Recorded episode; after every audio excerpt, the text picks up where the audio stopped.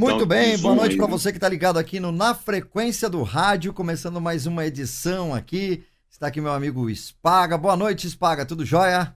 Muito boa noite, Robertinho. Muito boa noite aí a toda a galera do Na Frequência do Rádio. Hoje trazendo mais um grande nome aí desse fantástico veículo de comunicação. Sérgio Boca, grande prazer aqui vai estar junto com a gente e vamos trazer aqui histórias sensacionais aqui, o Sérgio contando um pouquinho da sua vida aí, para todos nós aqui nos deleitarmos aqui, né, Robertinho? Exatamente. Boa noite, Caio. Fala, meus amigos. Boa noite, tudo bem? Ó, pronto. Tá Pausei aqui. Boa noite, boa noite, ó. Quero dizer que eu tava morrendo de saudade de vocês aí, tá? É, tive um, um, um, tempo afastado, né, Robertinho? Verdade. E diretamente da Bahia. A internet não tá muito legal. Tô aqui na Bahia. É, vim para um período fugir um pouco aí do coronavírus, né? E também para fazer alguns trabalhos por aqui. Então, por isso eu fiquei esse tempinho afastado, mas morrendo de saudade de vocês e acompanhando o trabalho que o Robertinho, o Spaga, o Passaju e o Rodolfo vem fazendo aí nessa minha ausência. Quero parabenizá-los, tá bom? Mandar um abraço todo especial pro nosso Passaju, que não tá aqui hoje, mas ele está nos nossos corações, né, Robertinho? Com certeza. E o nosso entrevistado de hoje, que está aqui já na tela, né, do, do computador, Antes de eu apresentar ele, ele já vai se apresentar já com o prefixo, né? Que marcou aí em todos os programas que ele fez em várias rádios. Muita gente durante a semana já mandando mensagem, ansioso para saber, para chegar essa entrevista, né? Boa noite, Sérgio Boca. Boa noite. Boa noite, Robertinho. Alô, olha, olha o prefixo. Eu preciso ouvir o prefixo. Tá saindo? Tá no ar, tá no prefixo. Perfeito. É que você não tem um retorno, mas enfim, vamos lá. Times, o movimento livre e colorido dos flashbacks. Uma aventura no tempo, né? A emoção em forma de saudade para você. Eu sou o Sérgio Boca, o invasor do planeta chamado Amor. Vou com você onde for e fico aqui com essa rapaziada incrível na frequência do rádio. Boa noite a você que chegou agora, boa noite, internauta. É, eu acho que em todos os lugares do, do, Brasil eu posso dizer boa noite, né? Com certeza, né? Do, do Brasil e do mundo, Sim. até porque, é, enfim, todo mundo também vê depois, de manhã, de noite, né? Mas enfim, internet é isso, né? A gente tá fazendo a live aqui ao vivo e depois fica para sempre aí pro pessoal Esse marcar saudade. né, cara? É, e também ao mesmo tempo porque o Sérgio Boca tem essa marca registrada da noite, né? A gente sempre. É que nem o é. William Bonner falar o boa noite, Sérgio Boca vem e traz pra gente essa. É, essa lembrança da, da noite, enfim, daquele momento romântico, né? Que eu acho que é o momento das 24 horas do dia que você tá mais romântico, você tá mais querendo carinho, falta de carinho, enfim. Não é isso, Sérgio? É, eu tenho, eu tenho até uma história interessante. É, uma época eu fui para a Rádio América M, levado pelo Bem TV, Carlos Roberto Bentivi. Voz padrão do SBT, mais uma vez, essa parceria minha com o Bentivi, nós trabalhamos na Globo FM, trabalhamos na Manchete, e a história é o seguinte, eu iria fazer um programa chamado Toque de Amor, meio-dia uma, apenas uma hora. E eu estava com uma, uma, um formato dentro de mim, uma vontade de me soltar e conversando. Estamos chegando com Toque de Amor, olha, já é é quinta-feira, está fazendo frio, pá. O que te lembra essa música? De repente anunciei a primeira música, entrou o Bem TV e o Chico Paz de Barros na sala. Não, esse não é o Sérgio Boca que nós queremos. Não, não, não, não. Queremos aquele. Você tem que pensar que agora são 22 horas. Falei, caramba, meio-dia, o sol lá fora. Não, a gente apaga a luz do estúdio, nós queremos o Sérgio Boca. Então, é, é muito difícil desvencilhar aquele tipo de apresentação à noite com as outras coisas que eu quero fazer e projetei para minha vida profissional. Tá entendendo? É isso mesmo. Acho que para quem está em casa também, para todo mundo que está participando já aqui no, no chat, que daqui a pouco a gente manda um abraço para todo mundo, né? Tem essa referência. Agora, eu vou passar a bola para os meninos. Eu acho que o Caio tem curiosidade para saber do começo da carreira, né? A gente queria saber como que construiu aí a imagem talvez do Sérgio Boca. Vou passar pro Caio, vai, que eu tô fazendo a pergunta já na frente do Caio. Fala aí. O Sérgio Boca é mais uma prova que o interior de São Paulo é um dos maiores celeiros de grandes radialistas, né? E o Sérgio veio lá de Assis, é isso, Sérgio? É, eu nasci em Assis é, e tenho é, vários, vários personagens, vários colegas que nasceram aqui na Redondeza. Vou citar um Sim. deles aqui. Ferreira Martins, é de rancharia, fica a mais ou menos 40 minutos de Assis. Temos aqui Marília, que é um celeiro incrível, né? Tem Humberto Marçal, o, o Jorge Elão também nasceu, o Osmar Santos, tal, etc. E o rádio sempre foi assim na minha época, né? O, o preparatório não existia SESC, SENAC, curso de locução. As rádios do interior eram muito boas, né? Fazia-se uma seleção e você já não pegava o melhor horário de imediato. Eu comecei aos domingos, depois eu fui para a noite e depois, um ano após, eu fui para o horário da tarde, né? É, depois eu vou contar também, não vou contar agora, uma curiosidade. Você sabe quem trabalhou comigo na rádio Difusora de Assis em 1977? O pai era diretor da Universidade da Unesp. Eu trabalhei com o Tony Belotto, dos Titãs. Olha só. Olha só. Legal. Bacana. E, e... É, ele já tinha prática em inglês, já tinha morado nos Estados Unidos. Então, é, tinha um horário antes de começar um programa, toda a rádio do interior tinha um programa dos padres às seis horas, a hora da Ave Maria. É uma sequência que eu pretendo até falar, né? Tem aquelas músicas para o almoço, o jornal do meio-dia. O rádio era sumamente, não que não seja, mas era muito presente na vida das pessoas. Então, teve um, uma quebra de cinco e meia a seis, eu fazia um programa inspirado na Rádio Cultura, nas grandes rádios que chamava-se Som Especial a gente ia fazer um especial de uma, de uma banda, de preferência do que eu gostava, né? Banda de rock, Bob Dylan. É, e eu lembro que eu fiz um especial do Edgar Winter Group. O Edgar Winter é um cara albino, tem o irmão dele também. E, e fizemos também no ZZ Top e o Tony, que na contracapa fez toda a tradução para mim. Ô, e naquele ano. Oi? Mas, ó, antes de chegar nessa parte aí, a gente quer saber um pouquinho do Sérgio Garoto, né? Como que surgiu essa sua vontade de ir para o rádio, de depois ir para São Paulo e aí se tornar essa grande referência que você é hoje? Olha, eu me lembro, desde que eu me lembro por gente, eu gostava de ouvir rádio com a minha mãe. Na verdade, a pessoa, a influencer, se fosse hoje, foi a minha mãe. Minha mãe é, ouvia muito rádio desde os tempos que ela morou em Araraquara, que é a cidade natal dela, e o rádio ocupava um espaço, como em todos os lares, muito importante. Cada família tinha apenas um rádio, às vezes um móvel grande, que era radiola, guardava-se disco, tinha o rádio e a vitrola, e às vezes um rádio pequeno de válvula. E a minha mãe ouvia muito 31 metros, 25 metros, Rádio Nacional do Rio de Janeiro, a Rádio Bandeirantes e as rádios locais de Assis, sem dúvida alguma, para saber se vai faltar água, para saber a nota de falecimento. É muito importante o rádio local. E, e ela falava: olha que locutor, que voz bonita, olha como esse cara, olha que bom locutor, né? Aquele tempo houve uma passagem de speaker que, que você vai ser quando crescer? Um dia eu falei dentro do carro, você é speaker de rádio.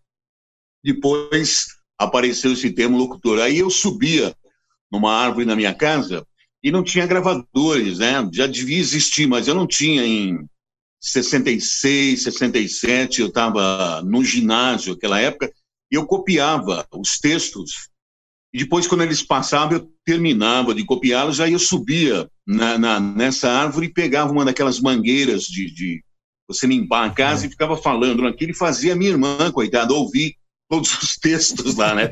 Eu fazia uma rádio. E eu adorava aquilo. Eu ia tomar banho, tomando banho, em vez de cantar, eu ficava falando.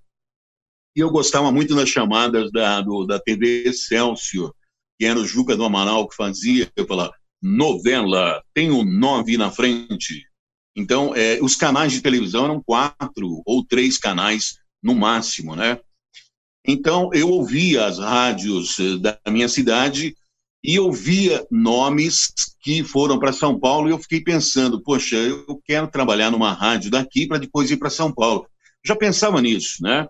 Mas é, até então eu fazia é, o curso primário, era muito tímido, eu falava muito pouco, mas as minhas cartilhas todas tinham a nota 100, se falava na época, né? 10 tal, né? Gostava de, eu me sentia bem quando falava em voz alta e ficava de pé. Eu notava que eu queria ser ouvido. Então, são as primeiras lembranças que eu tenho. E eu prestava muita atenção naqueles caras do rádio, né? Até tinha olho mágico no meu rádio, quando se virava a faixa, ele, ele mexia. Eu olhava lá dentro e falava, será que o cara tá lá dentro? Eu sabia que não estava, mas me dava uma. Você entende? É, eu acho o rádio essencial, fantástico. Tocava uma música, às vezes como hoje, né? Chovendo, fazendo frio em alguns pontos aqui no Brasil. Eu pensava, será que tem alguma coisa com uh, uma combinação? Bastou chover, fica tudo triste, as rádios tocam músicas mais tristes. É a lembrança que eu tenho. Aí eu começo a ter vontade mesmo, assim como eu comparo com as bandas, é, onde os caras dos Beatles se conheceram? Numa escola. Onde uh, o pessoal do Pink Floyd se conheceu? Numa escola de arte lá em Londres. E na escola você começa a ver pessoas com dons especiais, né? O cara desenha bem, o cara imita, o cara é humorista, eu tinha duas habilidades que eu achava que iam assim eh, me seguir. Eu gostava muito de desenhar, é, ficava distraído, levava um gibi, ficava ali tentando copiar na íntegra o Fantasma, Recruta Zero, e, e prestava atenção nos professores que dava para fazer uma caricatura deles, né? Outra coisa que eu fazia, até eu disse outro dia no supermercado, encontrei, ô fulano, você estudou comigo? Eu falei, não, você não estudou comigo. Eu estudava e você ficava imitando. Então, eu imitava muito os personagens. Quando o professor saía da, da, da, da sala, eu fazia muito bem, mas muito bem mesmo. Hoje eu não consigo. É, fazia aquele. Era uma vez na floresta Jambi Ruivão, quando de repente Matador e Matador se aproximaram foi então que eu vi, cuidado, Ruivão, ele quer nos matar. Então eu começava a fazer sensacional, isso. Sensacional, Dublagem quase aí, né? Já brincando com a, com a, com a voz, né? Com os estilos. É, tinha o Lípio Leão também, Lípio Leão. Santo ídolo, já vou indo, o mundo me espera. Aquele leão folgado e tal, né? Então, é, e aí depois eu começo a ouvir o Oliveira Neto, aquele que fazia Bozano. Bozano tem um shampoo certo. Aquilo era maravilhoso no banheiro, né? Daquele eco, assim, né? Foi então que eu conheci um colega de nome Beto, é, já saudoso, querido, que foi o cara que falou para mim, Sérgio, você tem vontade de locutor? Eu falei, tenho. E vai na minha casa amanhã. E ele tinha um gravador daquele gelo, geloso, um microfoninho, poucas pessoas tinham. Começamos a gravar. Aí ele tramou uh, que um locutor da cidade fosse me assistir. E esse cara tinha uma voz, uma das vozes mais altas e graves mais altas que eu vi, né? Cara magro. Sérgio, você quer ser locutor? Aparece na rádio para dar a hora certa no meu programa. Então, através eh, desse colega que tinha um gravador, um cara me assistiu, eu fui na rádio, eh, dar a hora certa no programa, né? E eu me lembro que quando eu coloquei o fone de ouvido na rádio e tinha um pouco de eco, cara, aquilo ali é assombroso, maravilhoso, não tem nada parecido. Uma sensação Sérgio, gostosa. Uhum. Ou seja, a tua primeira rádio foi a difusora de Assis, é isso? A primeira Então, essa rádio, essa rádio que eu dei hora certa não era difusora, era cultura, mas aí ah, a certo. primeira rádio oficial foi a Rádio Difusora de Assis, uma rádio que tem, ela existe desde 1941. Ela foi da rede Piratininga e ela até constava nos rádios antigos. Você sabe que nos rádios antigos tinha o nome de emissoras, porque não tinham muitas emissoras é no Brasil. Uhum. É verdade que não tinha o número da frequência, né? Tinha o nome da emissora mesmo, né? E você comprava alguns rádio. Rádios, uhum. Alguns aparelhos já tinham. A Rádio Cultura de Araraquara é muito antiga. Uhum. A Rádio Aparecida do Norte tinha uma Sim. potência, uhum. tinha uma qualidade, uma audiência. E a uhum. Rádio Difusora também, ela é de 41. É, é, essa rádio, ela tem uma história que daria um filme. Sabe como surgiu? Apareceu uma companhia de circo na cidade e a maioria das pessoas já tinham rádio. Então eles anunciavam em serviço de alto-falantes olha, estaremos aqui, o palhaço, o elefante tal, passavam com aqueles, o carro de alto-falante, mas eles trouxeram um transmissor onde eles produziam com músicas uma espécie de rádio e falavam: olha, aqui é do circo, estaremos aí hoje com o show. As pessoas captavam em suas olha. casas. Uhum. Um grupo de empresários foi até esses donos, esse dono do circo, ou donos, e comprou esse transmissor, pediram uma licença. Aquele tempo você sabia que não tinha Ministério das Comunicações, era o Ministério da Guerra que outorgava uh, oficialmente. Aí eles compraram o transmissor, a companhia do circo foi embora e eles fundaram a Rádio Difusora em 1941. É, é um, a, o circo que virou rádio, né? Olha só, histórias do rádio aí. Muito bacana. Não, vale a pena, vale uhum. a pena porque é, a maioria dos locutores é, que vinham para São Paulo eram oriundos do interior. Daria, dá para contar no, nos dedos quem não era do interior. Uhum. É? E, e, o que é legal tenho... é isso aí. A escola revelou muitos locutores, né? O Sérgio tem. Eu ouvi uma entrevista do Sérgio, e, e aí tem aquela coisa: quem nunca passou por isso? A mãe chega e fala: Ó, oh, fala aí como que é o, o, o, o, Como que você fala lá na rádio? E o Sérgio disse que a mãe dele, toda vez que tinha uma festa, uma reunião com os amigos, com familiares, ela pedia para você narrar um, uma chamada, um esporte, não sei. E, e, queria que você falasse o nome da sua mãe, que te inspirou aí no rádio, e que falasse também dessa passagem, né? Desse, dessa coisa que toda mãe tem de babar o ovo no filho. Não, o nome da minha mãe, minha mãe é saudosa, minha mãe é descendente de árabe. Ela se chama, chamava, né? É, minha mãe teve muita ligação, eu sempre ligava de São Paulo para falar tudo para minha mãe. Gravava as fitas, ela se emocionava, e ela falava gíria, minha falou, Serginho é barato, Serginho é barato, ela falava. E ela gostava de música, ela fala Barry White, ela, ela puxava o R, Barry White. Mas quem é o profeta e poeta das Américas? Falou Bob Dylan, ela, ela, ela ia é, é, se atualizando, Dona Nazima, Dona Nazima. Eu até tinha aquela música do Roberto, Lady Ná, chamava Lady Laura, chamava ela de Lady Ná, né? Ocorre o seguinte, quando eu comecei no rádio, meu pai não gostou, né? Meu pai eh, falou uma frase que até o Emílio Surita costuma dizer, não sei se seriamente ou brincando, a radialista é tudo vagabundo. A radialista é profissão de vagabundo. Meu pai disse isso para mim. Não, não, não quero que você faça isso. A radialista é tudo vagabundo. Aí tem um outro capítulo, você precisa saber por quê, né? Porque existiam muitos locutores de rádio, boêmios, locutores que muitas vezes davam um mau exemplo, não pagavam a conta, mas tudo isso é folclórico, eram pessoas incríveis, as quais eu convivi, gostavam de tomar uma bem forte também, batiam forte. É, conheci locutores românticos no sentido amplo da palavra, que as mulheres se apaixonavam, criavam ali um mundo, ganhavam presentes. É, ia falar o tesão, né? Não dá para falar, já falei. Já foi. Os caras. Alô, Aqui alô, Gilson. Oi? Aqui tá liberado. Aqui tá liberado. Aqui alô, pode falar Gilson. tudo. O cara, alô, Bar São Jorge. Sintonia forte da rádio, hein? Daqui a pouquinho estaremos lá, hein? Um abraço. Obrigado pelo frango assado, obrigado pelo salgadinho, está maravilhoso. Daqui a pouquinho a gente passa lá. Alô, José Teodoro, não sei. Então, quando o cara saía da rádio, ele ia nesses lugares. Chegava lá, tinha uma meia dúzia, uns dez cachaceiros. Hoje, mas tudo gente boa, né? Diga-se de passagem.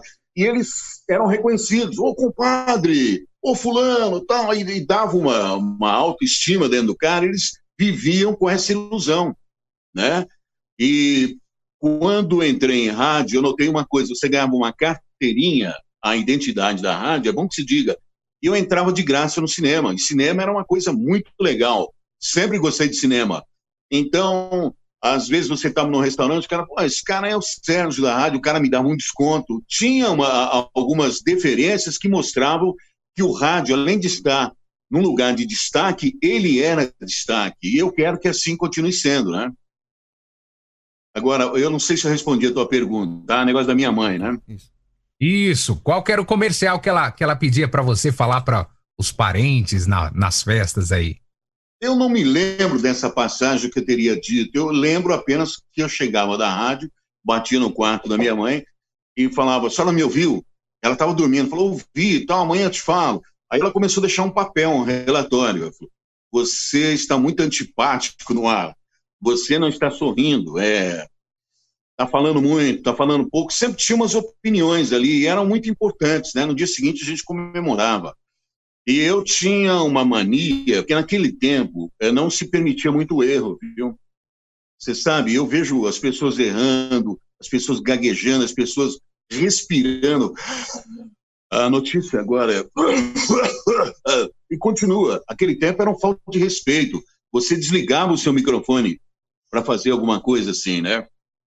E quando você vinha numa velocidade falando um texto, você errava, cara, eu ficava com aquilo na cabeça, eu chegava em casa, atormentava minha mãe, meu pai, pô, eu errei, por que que eu errei? É, as pessoas não imaginam, mas é, no, no, nosso tempo, digo nosso, outros profissionais querem abraçá-los agora com essa mensagem.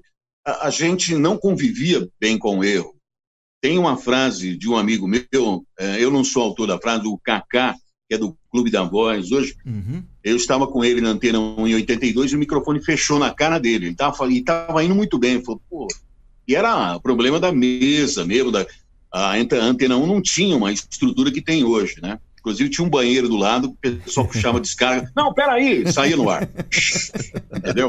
Era um efeito. Aí o, o Cacá olhou para mim, Sérgio, ele, ele é de jacarezinho, Cacá. Ele, pessoalmente, eles soltam, Sérgio, deixa eu falar uma coisa, você viu o que aconteceu aí? Quando a gente erra no rádio, a gente suja a alma. E fazer rádio é lavar a alma. Olha que frase mais linda, cara. Que legal, hein? E, e também, Sérgio, tinha fazer também aquela situação... Rádio, é, fazer rádio é lavar a alma, errar é sujar a alma.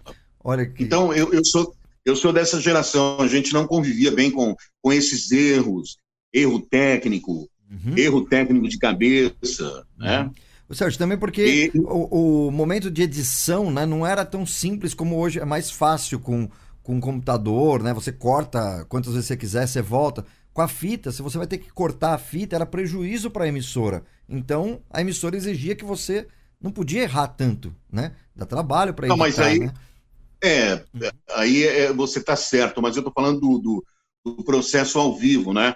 A gente tinha uma pasta, eu não sei se o pessoal que está aí, os debatedores, digamos assim, os amigos, ou quem está nos acompanhando, tem, olha, eu tenho inúmeros radialistas do interior ah, tem bastante gente, lá no pegou, olha, fala isso. Falei, cara, eu vou me complicar se eu falar essa isso. Essa pasta é famosa, com... essa pasta é famosa, hein?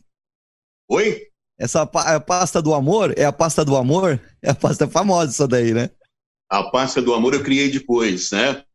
Mas o que eu vou dizer para você é que as ah, rádios certo, tinham, tinham, uma pastinha no estúdio chamava Intercomercial.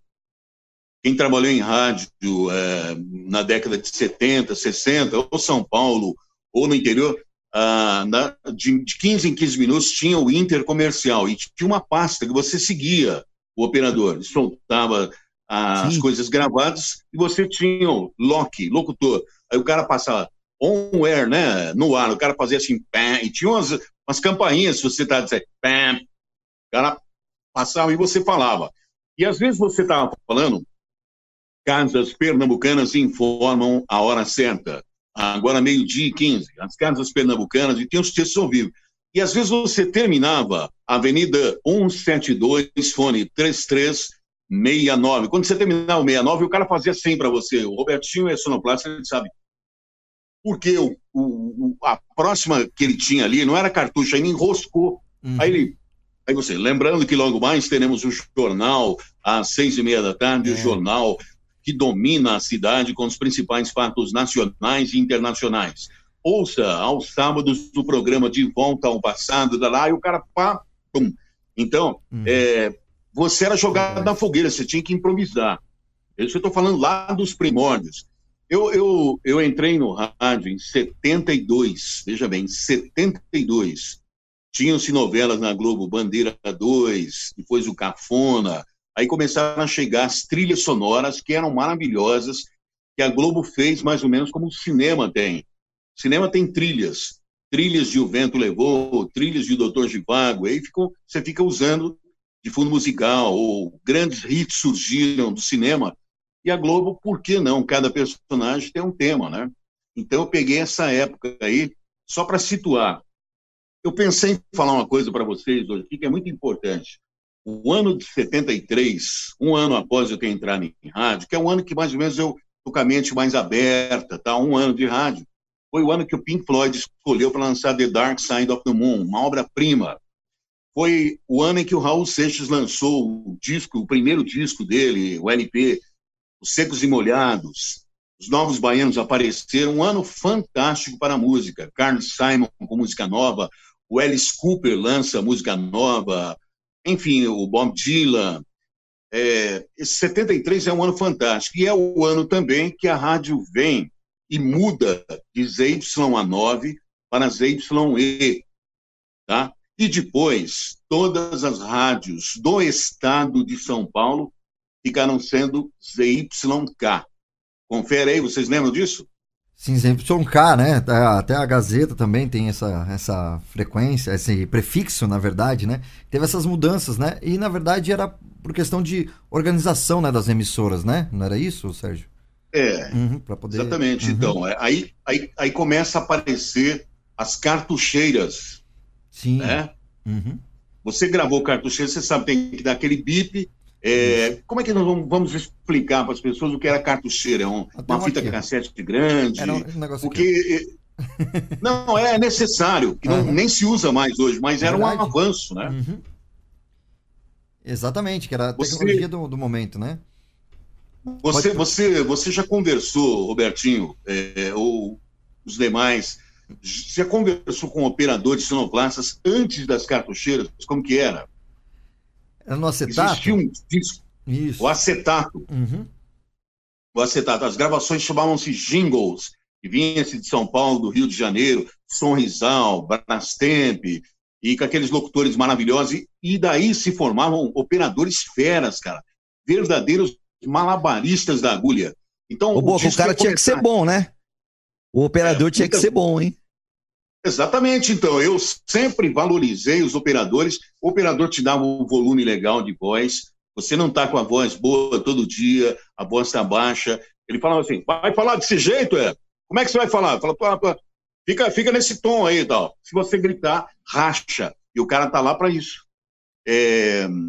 Outra coisa, você estava falando, quando você está no final do texto, avenida tal, tal, o fone, o cara já entra com jingle, porque ele entra e já cruzava com a tua voz. E os caras não tinham o tal chamado kill, que é o um, um, um, um. É verdade. Você pegaram essa fase aí? Eu peguei um pouquinho disso daí. Tem, tem mesmo que não tinha kill mesmo. Você tem que é, ir no, ouvindo na ponta da agulha, né? Porque a agulha ela emite um sonzinho, né? Então o sonoplasta colocava ele na ponta da agulha dá deixa. Você ouvia aquele sonzinho da agulha, você ia é. lá, já acertava até, e vambora. Até se dá um embalinho é, assim com a mão para poder não, não derrapar. Dizem até, dizem até que existiam operadores que pela mão, é, pelo tato ali do. Ele sentia que ia começar a faixa. Um outro que eu vi, um sonoplasta, ele fez um canudinho de papel, canudinho de papel, e colocou ali, ele, você sabe que dava para ouvir o comecinho? Hum? Com um pedacinho de papel. Então, o que, que é? A coisa mais rudimentar. A partir de 90, 94, entra o computador, né? Que é uma outra história. Mas eu fiz questão de falar isso, porque muita gente, alunos de rádio, profissionais antigos, aliás, quero mandar um grande abraço para os profissionais que me inspiraram, profissionais com gabarito extraordinário, que muitas vezes são esquecidos, né? Porque a memória é, das pessoas que fazem live, homenageiam, vai da década de 80 para frente. E o rádio foi rei absoluto até a década de 80. Depois ele continuou sendo bem ouvido em carros, mudou-se a maneira de ouvir, né? Mas eu sou do tempo que você saía correndo de um lugar para ouvir à meia-noite Big Boy, ritmos de boate na Mundial. Tá entendendo? Uhum. Meio-dia, eu não posso perder o poder da mensagem com Hélio Ribeiro. Nossa. É, eu Ô, Sérgio, é isso que eu queria te perguntar. Eu queria te perguntar o seguinte: é, quando você esteve na Bandeirantes, em São Paulo, é, você é, conheceu lá, trabalhou, teve a oportunidade de trabalhar com Hélio, Hélio Ribeiro. Conta pra gente essa experiência de estar trabalhando com esse grande, esse grande nome aí do rádio. Olha, é, eu ouvi o Hélio Ribeiro também porque a minha mãe que um dia falou, olha, ô Sérgio, eu descobri esse moço, olha que legal, ele, ele canta com, em cima das músicas do Frank Sinatra, ele faz traduções. Ela achou diferente, ela pegou por acaso na Rádio Tupi. O Hélio estava na Tupi e é, sempre, quase sempre nas rádios que ele trabalha, ele é o diretor, ele era o diretor artístico. organizador de ideias, vinhetas, nome de programas. A própria Bandeirantes permaneceu até outro dia. É, nossa, até meus sentimentos pela perda desse grande radialista, José Paulo de Andrade, que nos deixou. A Bandeirantes tem aquela longevidade, os apresentadores trabalham 50, 60 anos na rádio. Então eu vou chegar lá. O Hélio saiu da Tupi, foi para Bandeirantes, e ele também foi para Bandeirantes para fazer o poder da mensagem ao meio-dia. Né? Então, isso que a gente fala hoje, as pessoas estão, às vezes, papagaiando conteúdo, e a pessoa nem sabe o que é. Aquele tempo, conteúdo era o, o conteúdo que tem o remédio, conteúdo que tem a bolacha. Não, não era gerar conteúdo, já existia, uhum. sem esse nome. Uhum. O Hélio fazia exatamente isso na Rádio Bandeirantes. A rádio tinha conteúdo. Olha, como eu entrei na Bandeirantes, foi uma coisa dos céus uma coisa para você agradecer a Deus, se é que você sempre entendeu quem era o Hélio Ribeiro, né? É só ouvir nos programas para você saber o que aquele cara fazia. As aberturas dos programas eram sensacionais, né? As aberturas é, dele nos hoje, programas eram incríveis. Hoje mesmo eu ganhei a coleção completa dele. Eu tenho na minha carteira profissional e no meu crachá a assinatura do Hélio.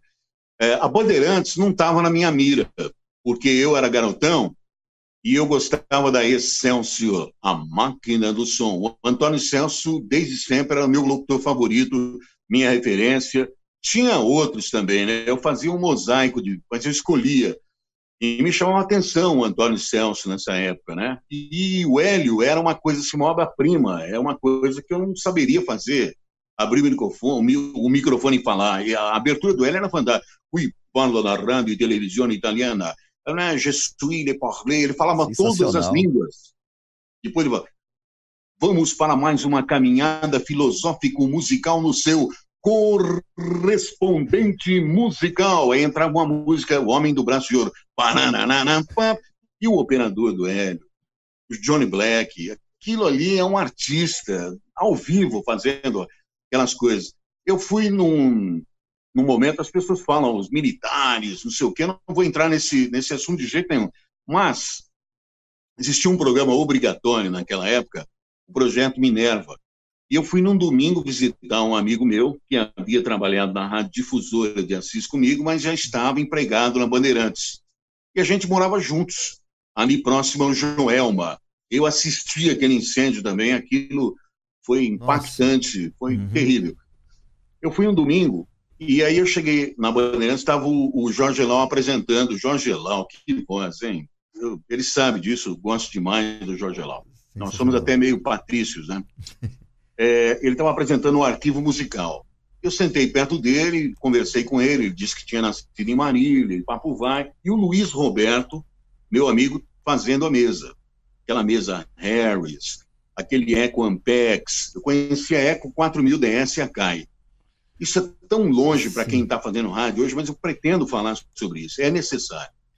Robertinho o, aqui, o, o, locutor, o apresentador, o apresentador com um microfone da Bandeirantes que eu nunca tinha visto uhum. desse tamanho, e ele aqui, sem fone de ouvido, sem pôr na mão, a hora que eu vi aquela voz maravilhosa, o cara falando tranquilo, e lá do outro lado, saindo, de vez em quando eu dava a volta, aquela voz maravilhosa.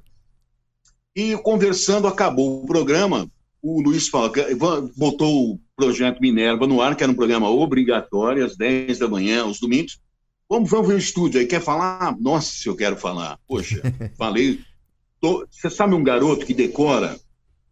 Hoje eu não faria isso. Eu sabia todas as vinhetas da Difusora São Paulo, da Excelsior, aberturas da Bandeirantes. E quando eu falava, aquilo brilhava. Uhum. A gente vai perdendo isso. Uhum. Você fala, alô, pessoal, bom dia, não sei, mas aquilo saía é outra uhum. voz. Uhum. E nisso, de repente, a porta abriu, um cara falou: O que, que é isso aí? O cara, uh, olhou pro, pro Luiz, o operador, falou: Isso é trambique, Zé? Aí o Luiz falou: Sérgio, ele, ele foi embora. Esse é o Hélio Ribeiro. Falei, Nossa, esse é o Hélio, cara. Ele vai ficar bravo, ele vai, ele vai, vai pegar no seu pé. Falei, não, ele deixa a gente fazer trambique, sim. Se você tiver um por fora aí, desse jeito, ele uhum. deixa de fazer. Aí o Hélio voltou de novo e falou: esse louco? Ele fazia, ele tinha um, um, negócio assim, cara, era um grave pesado que fazia. Uhum. O Chico Anísio faz uma brincadeira, mas nem de perto é igual. é igual o Silvio Santos quando imita, nem de perto é igual o Silvio Santos que eu conheci pessoalmente. Você precisa ter abacate, como eu digo, voz, tonalidade para chegar a fazer esses caras.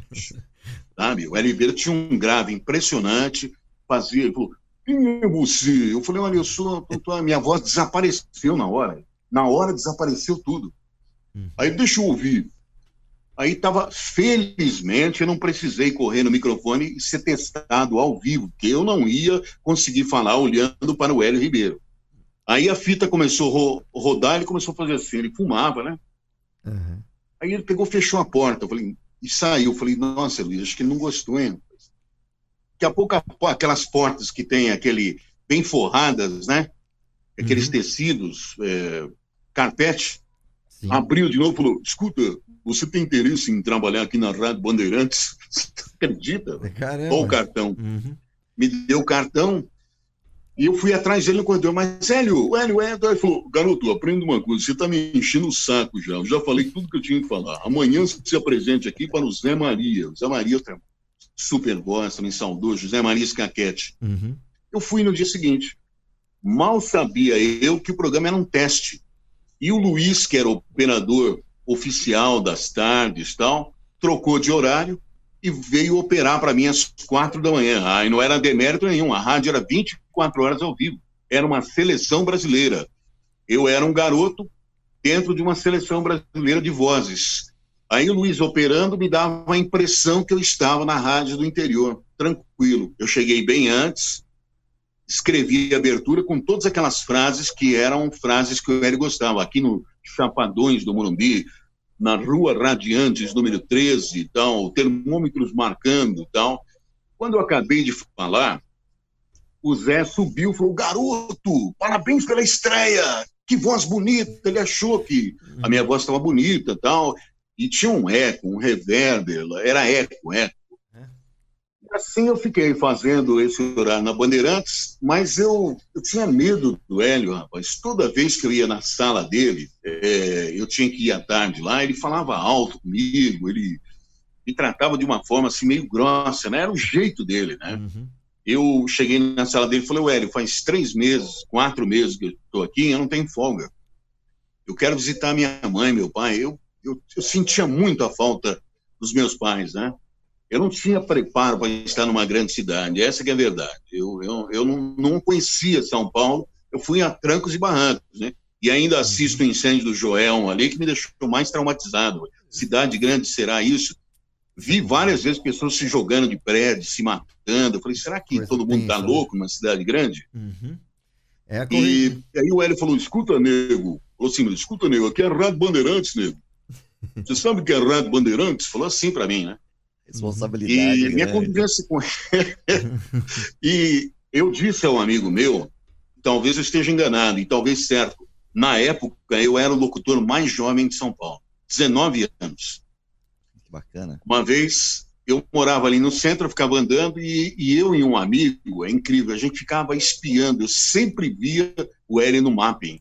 E ele usava um paletó quase todo dia, um paletó xadrez, que depois você vê na sátira do Chico Anísio. Chico Anísio, com o Robert Valteiro, está sempre com paletó xadrez. Confere isso. então, é, numa dessas eu abordei o Hélio. Ele falou, Moctorzinho, o que você está fazendo aqui?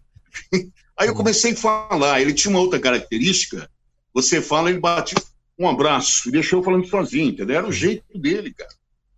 Entendeu? O cara é genial. Deixa eu aproveitar. Só um minutinho, ah. Spaga, vou te cortar já um minutinho. Oi, diga lá, é... diga lá tem bastante pessoas lá, aqui é, já participando no chat, querendo mandar alô. Bastante pessoas aqui é, que conhecem o, o, o, Boca, talvez pelo rádio ou até talvez pessoalmente. Caio, manda um alô pra galera, daí daqui a pouco a gente passa pra próxima pergunta do Spaga, né? E o programa aqui ao vivo é assim, Sérgio, né? Vai tendo movimentação no meio do assunto aí, a gente vai falando com, com o pessoal que vai participando. Né, Caio? Tá a gente costuma dizer que é o papo de boteco, né? E no papo de boteco é assim, um interrompe o outro, um conversa. É, é, é papo de boteco, velho. Aqui a gente fala de rádio de uma forma diferente e é por isso que o Na Frequência é esse sucesso que é, né, gente? Muito obrigado a todo mundo que tá no chat com a gente. Um beijo para Kátia Catinha, um abraço para o Flávio Augusto, desejando boa noite aqui pra gente. A Ileana também tá aqui. Boa noite, senhores. Boa noite, senhora. Tudo bem? Oswaldo Figueira. O Oswaldo me mandou uma mensagem. Cara, cadê você, velho? Tô sentindo falta aí da sua participação na frequência. Estamos aqui hoje. Ele tá mandando também boa noite pro Robertinho, pro Spaga e pro grande Sérgio Boca. O Marcos Barbosa de Jesus, ele escreveu assim: Caraca, é demais. Ouvi o Sérgio Boca pela Mundial através da antena parabólica em Jataí, Goiás, em 1992-93. E tá mandando um grande abraço aqui pro Sérgio Boca. Josiane Miller, boa noite, Sérgio. Boa noite, Josiane. É, Rádio Estúdio, Estúdio Class está com a gente também. O nosso amigo Spaga tá lá no celular conectado, né, Spaga? Tô aqui, é verdade. Vou dar um beijo pra minha esposa, o, o Caio. A doutora Talita também tá curtindo aqui. Beijo. Manda. Manda que senão depois você dorme aí na, na casinha do cachorro, velho. Não tem janta. Manda lá, manda lá. Grande é, beijo, doutora. Aí. Ó, deixa eu mandar um alô também pra Vera Regina. Tá desejando boa noite. É, José Roberto Martinez, boa noite. Diz que o Sérgio Boca é o ícone do rádio FM.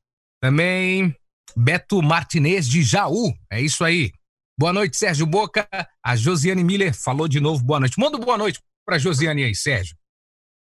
Alô, Josiane, boa noite. Aliás, esse nome Josiane, você deve ter o apelido de Jo, alguém chama assim, né? Ou Josi. Ou Josi, né? é. Deixa eu te falar, você citou aí o Beto de Jaú, tem aí na lista aí? Tem, tem aqui. Olha, o Beto é uma pessoa que apareceu de repente, me deu aí os toques e eu o adicionei no meu WhatsApp. Ele fez uma série de observações, eu anotei aqui, e eu falei, olha, Beto, eu vou falar em seu nome, porque eu não posso, de repente, é, afirmar certas coisas, embora muitas eu concorde. Ele disse que ele faz um pendrive e a cada hora você, quando você acorda, você tem uma disposição. Uma hora ouve sertanejo, você está com espírito de sertanejo. Outras você ouve rock e está tudo bem. Mas chega um momento que mesmo o pendrive sendo de excelente qualidade, sendo exatamente o que você gosta, você quer ouvir alguém falando com você. E para ele, o rádio tem dois fatores essenciais: o rádio é utilidade pública, prestação de serviços e socialização. Eu falei, como socialização? Socializar o ser humano. Sim, você precisa de uma companhia, alguém do outro lado falando com você. Achei muito legal. Inclusive, algo que o Beto diz, eu, eu compactuo. Eu não sou um cara fanático de futebol. Aliás, na minha adolescência, eu parei de ficar fixado em futebol. Comecei a gostar de basquete e fui até a seleção brasileira, aliás, é, interiorana de basquete do meu colégio. E eu cheguei assim, convocados do mês, estava o meu nome lá em primeiro lugar. Eu falei, pô, esse esporte é mais legal do que futebol. Mas o meu pai sempre foi fã do Fiore Gilhote, do Mário Moraes, do Pedro Luiz, enfim, de toda o. esqueço o nome agora do, depois veio Osmar Santos e grandes é, locutores. O que acontece é o seguinte: você está se sentindo sozinho, você quer ouvir alguém falando com você. O Beto me disse que ouve a Jovem Pan, aquele narrador da Jovem Pan, o Nilson César, e ele vai César. da casa dele até a casa da namorada, 10 quilômetros, e sem gostar de futebol. Mas, de repente, entra um repórter, é gente falando. Então, ele disse que o rádio não pode morrer, porque o rádio embora tenha o Spotify, embora, embora tenha o Deezer, uh, a gente quer ouvir gente falando, gente é, é interagindo. Companhia, né? A interatividade. O rádio tem essa você... missão, né, cara, de ser o companheiro da dona de casa, de ser o companheiro e, e também tem a função de meio que desestressar a pessoa que está ali no trânsito. Eu viajei agora para cá, para Bahia, 1.900 e alguns quilômetros. Nossa, e eu fui procurando coragem. porque é diferente quando você ouve rádio, né, cara? Então é muito legal. Deixa eu continuar mandando beijo aqui, que tem bastante gente, viu? Sim. Thaisa Pimenta, boa noite, mandando beijo para todo mundo. O Tiroga Locutor, boa noite, pessoal. Aprendendo um pouco com a live e falou aí que vozeirão do Sérgio Boca. Realmente uma voz diferenciada. O Hércules Pereira diz que o Sérgio é mito, é, quem mais? Nelsinho Serra, locutor grande, Sérgio Boca, invasor do planeta chamado Amor. Flávio Augusto, Almir Lima, outra voz que nos traz lembranças boas de uma rádio exemplar. O Eduardo Tamura tá, também tá por aqui. E tem o meu amigo Heitor Muniz, cara. Esse cara aqui, é um totalmente fã do Sérgio Boca. Ele é lá de, de São José do Rio Preto. Ele faz um programa extremamente inspirado nos programas que o Sérgio apresentou e pediu, pelo amor de Deus, Caio, manda o Sérgio é, é, mandar um abraço para mim. Heitor Muniz chama essa figura, Sérgio. Por favor, manda esse abraço para ele, vai. Heitor, conforme eu sempre digo, um grande e fraterno abraço. Eu recebo com carinho, com satisfação as suas palavras. E aquilo que eu disse anteriormente, não sei se você ouviu dos locutores, dos bons exemplos que nós tivemos a oportunidade de saborear, de usar como referência. Se eu servir para alguma coisa boa, eu agradeço. Agradeço a todos aí no Instagram, no Facebook. É, até um amigo de Rio Branco, no Acre, me disse outro dia que ele tem uma, uma abertura na minha voz que eu ouvi. Falei, nossa, 15, 20 anos. E quanto que eu cobrava para fazer cinco vinhetas para ele? Eu falei, eu não vou cobrar nada. Não, você pode cobrar, mas aí ele me disse: eu sou o Sérgio Boca, aqui de Rio Branco, no Acre. Eu agradeço tudo isso. Eu já passei exatamente por essa escola. Eu sei que rádio é pura imaginação, que o rádio é necessário. Depois vamos abrir um debate sobre o futuro do rádio, que muitas vezes, gente, parece até que nós estamos num Titanic, um, um Titanic, um Titanic imenso, um navio imenso, o navio está afundando e a orquestra continua tocando, porque não pode parar. Né? Então é preciso haver aí alguma medida para ressuscitar o poderio que o rádio tem e, e, e, não, não está mostrando isso, talvez pelo bombardeio de mídias que estão agora tirando a atenção de pessoas como filhos de amigos meus que chamam música de Sérgio, coloca esse arquivo para mim música virou arquivo. E produzir música, não vou produzir amor, vou produzir conteúdo. Então é, é, é, muito difícil, não é querendo ser, ah, da minha época foi bom, essa época não é boa, mas, poxa, vamos pensar em alguma coisa para não cair na mesmice. Antigamente existiam os fanáticos da Rádio Excelsior, os fanáticos da difusora, os fanáticos da Tupi, programa Barros de Alencar, grande comunicador que influenciou toda uma geração, nome do, dos programas do Barro, as sete mais campeãs. Depois, uma outra rádio começou a usar a perua de frequência modulada, que vinha a ser o pedágio. Aprendemos ali com a simplicidade o carisma do Barros de Alencar. Então, por que agora o rádio está sendo bombardeado? É redes sociais, é internet. Você alia o rádio, associa ele com a ferramenta da internet, mas ele não pode substituir a importância a grandiosidade, aquele vício gostoso que eu mencionei no começo da live, que é ouvir o rádio. Então, são mais ou menos essas as minhas intenções para a gente falar que eu sou um cara que apresentei programas há 30 anos atrás. Ontem eu assisti uma live do meu mentor é, locucional, Antônio Celso, e lá estava Júlio César, grande locutor da Celso, César Fofá, Wellington de Oliveira, Nossa. o Álvaro Golfe da discoteca. Nós estamos vivendo do passado? Os locutores do presente, daqui a 30 anos, 40 anos, a gente vai chamar-nos para uma live? Seria interessante a gente pensar nisso. Ô Boca, você trabalhou aí com grandes nomes do rádio, Hélio Ribeiro, essa galera toda que você falou aí, galera do primeiro time do cast aí, sensacional. E quais foram outros é, é, grandes nomes do rádio que você trabalhou também em São Paulo? Não, assim, eu, falei do Hélio Ribeiro como diretor, cara fantástico. Eu trabalhei com o Antônio Celso. Ontem ele fez uma live. As pessoas não sabem exatamente quem é o Antônio Celso. Ele colocava a voz dele padrão no meio das músicas, virou moda pam. Música do Alice Cooper. Tran, tran, tran, tan, tan, para. Viaje com a Excelsior, a máquina do som. No meio das músicas, Excelsior. E isso não tinha ainda, ah, não existiu FM. As rádios musicais internacionais competiam, Difusora e Excelsior. Eu não queria fazer, mas eu sou obrigado a fazer um cover agora de outro locutor fantástico, que é o Dart Arruda. Sensacional, essa é demais. Difusor. SA 960 kHz. Banco Mercantil de São Paulo, o banco que faz mais por seus clientes, apresenta sucessos de todo mundo. Ou então, o mundo acontecendo em Factorama. E tinha meio-dia e 15. Jet Music. Varig traz com exclusividade com pesquisas das revistas Cashbox, Billboard, Europe Music e Record Roll. A difusora apresenta sucessos de todo mundo. 48 da revista Billboard, Lou Rawls, You'll Never Find Another Love Like Mine. Então era isso. É, eu tenho que soltar uma gravação, então eu estou fazendo aqui, né? E o Antônio Celso foi um cara que ele participava de feiras internacionais da música. Você sabe que nem todo cantor tem espaço no Brasil internacional, ele não tem uma gravadora. Uhum.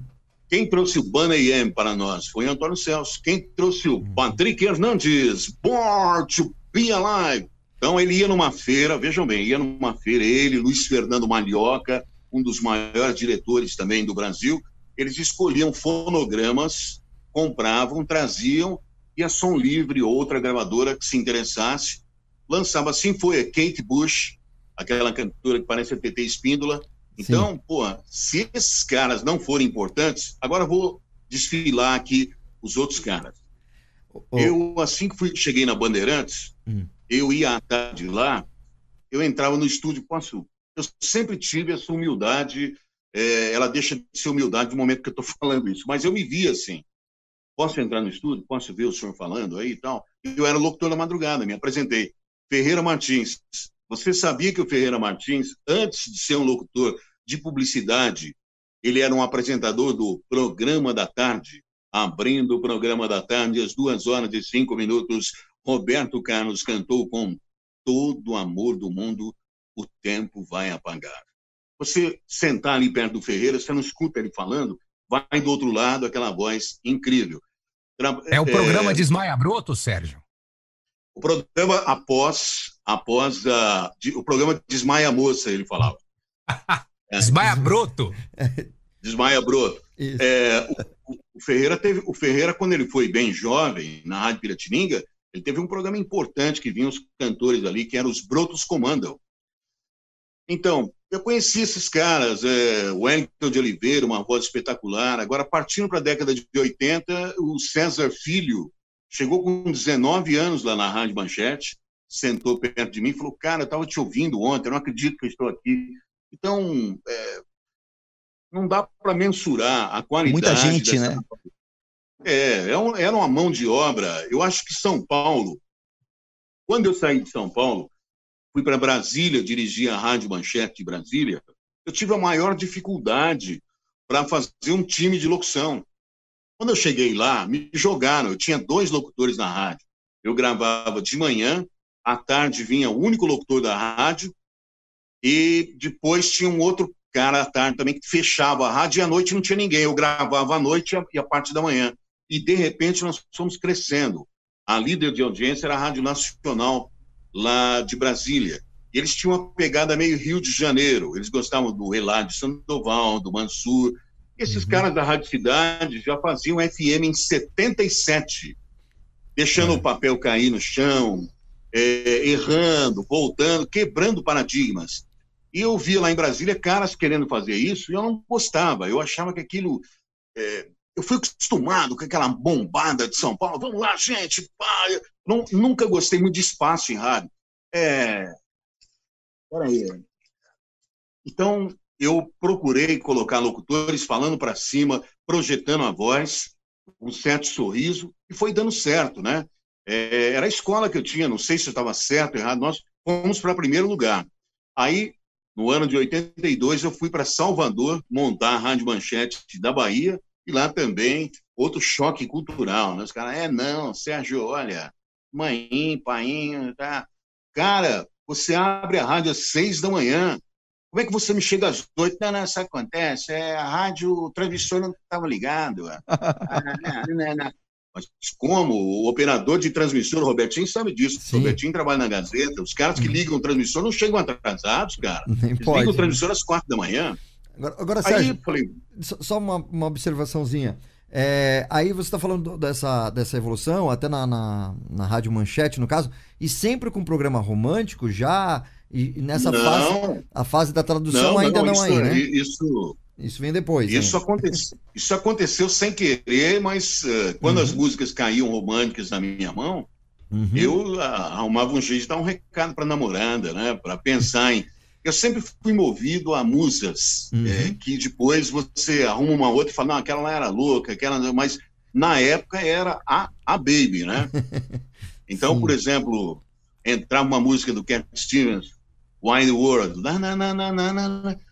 Olá, tudo bem? Essa música mexe com a gente. Eu não posso falar dessa música se eu não lembrar de uma pessoa.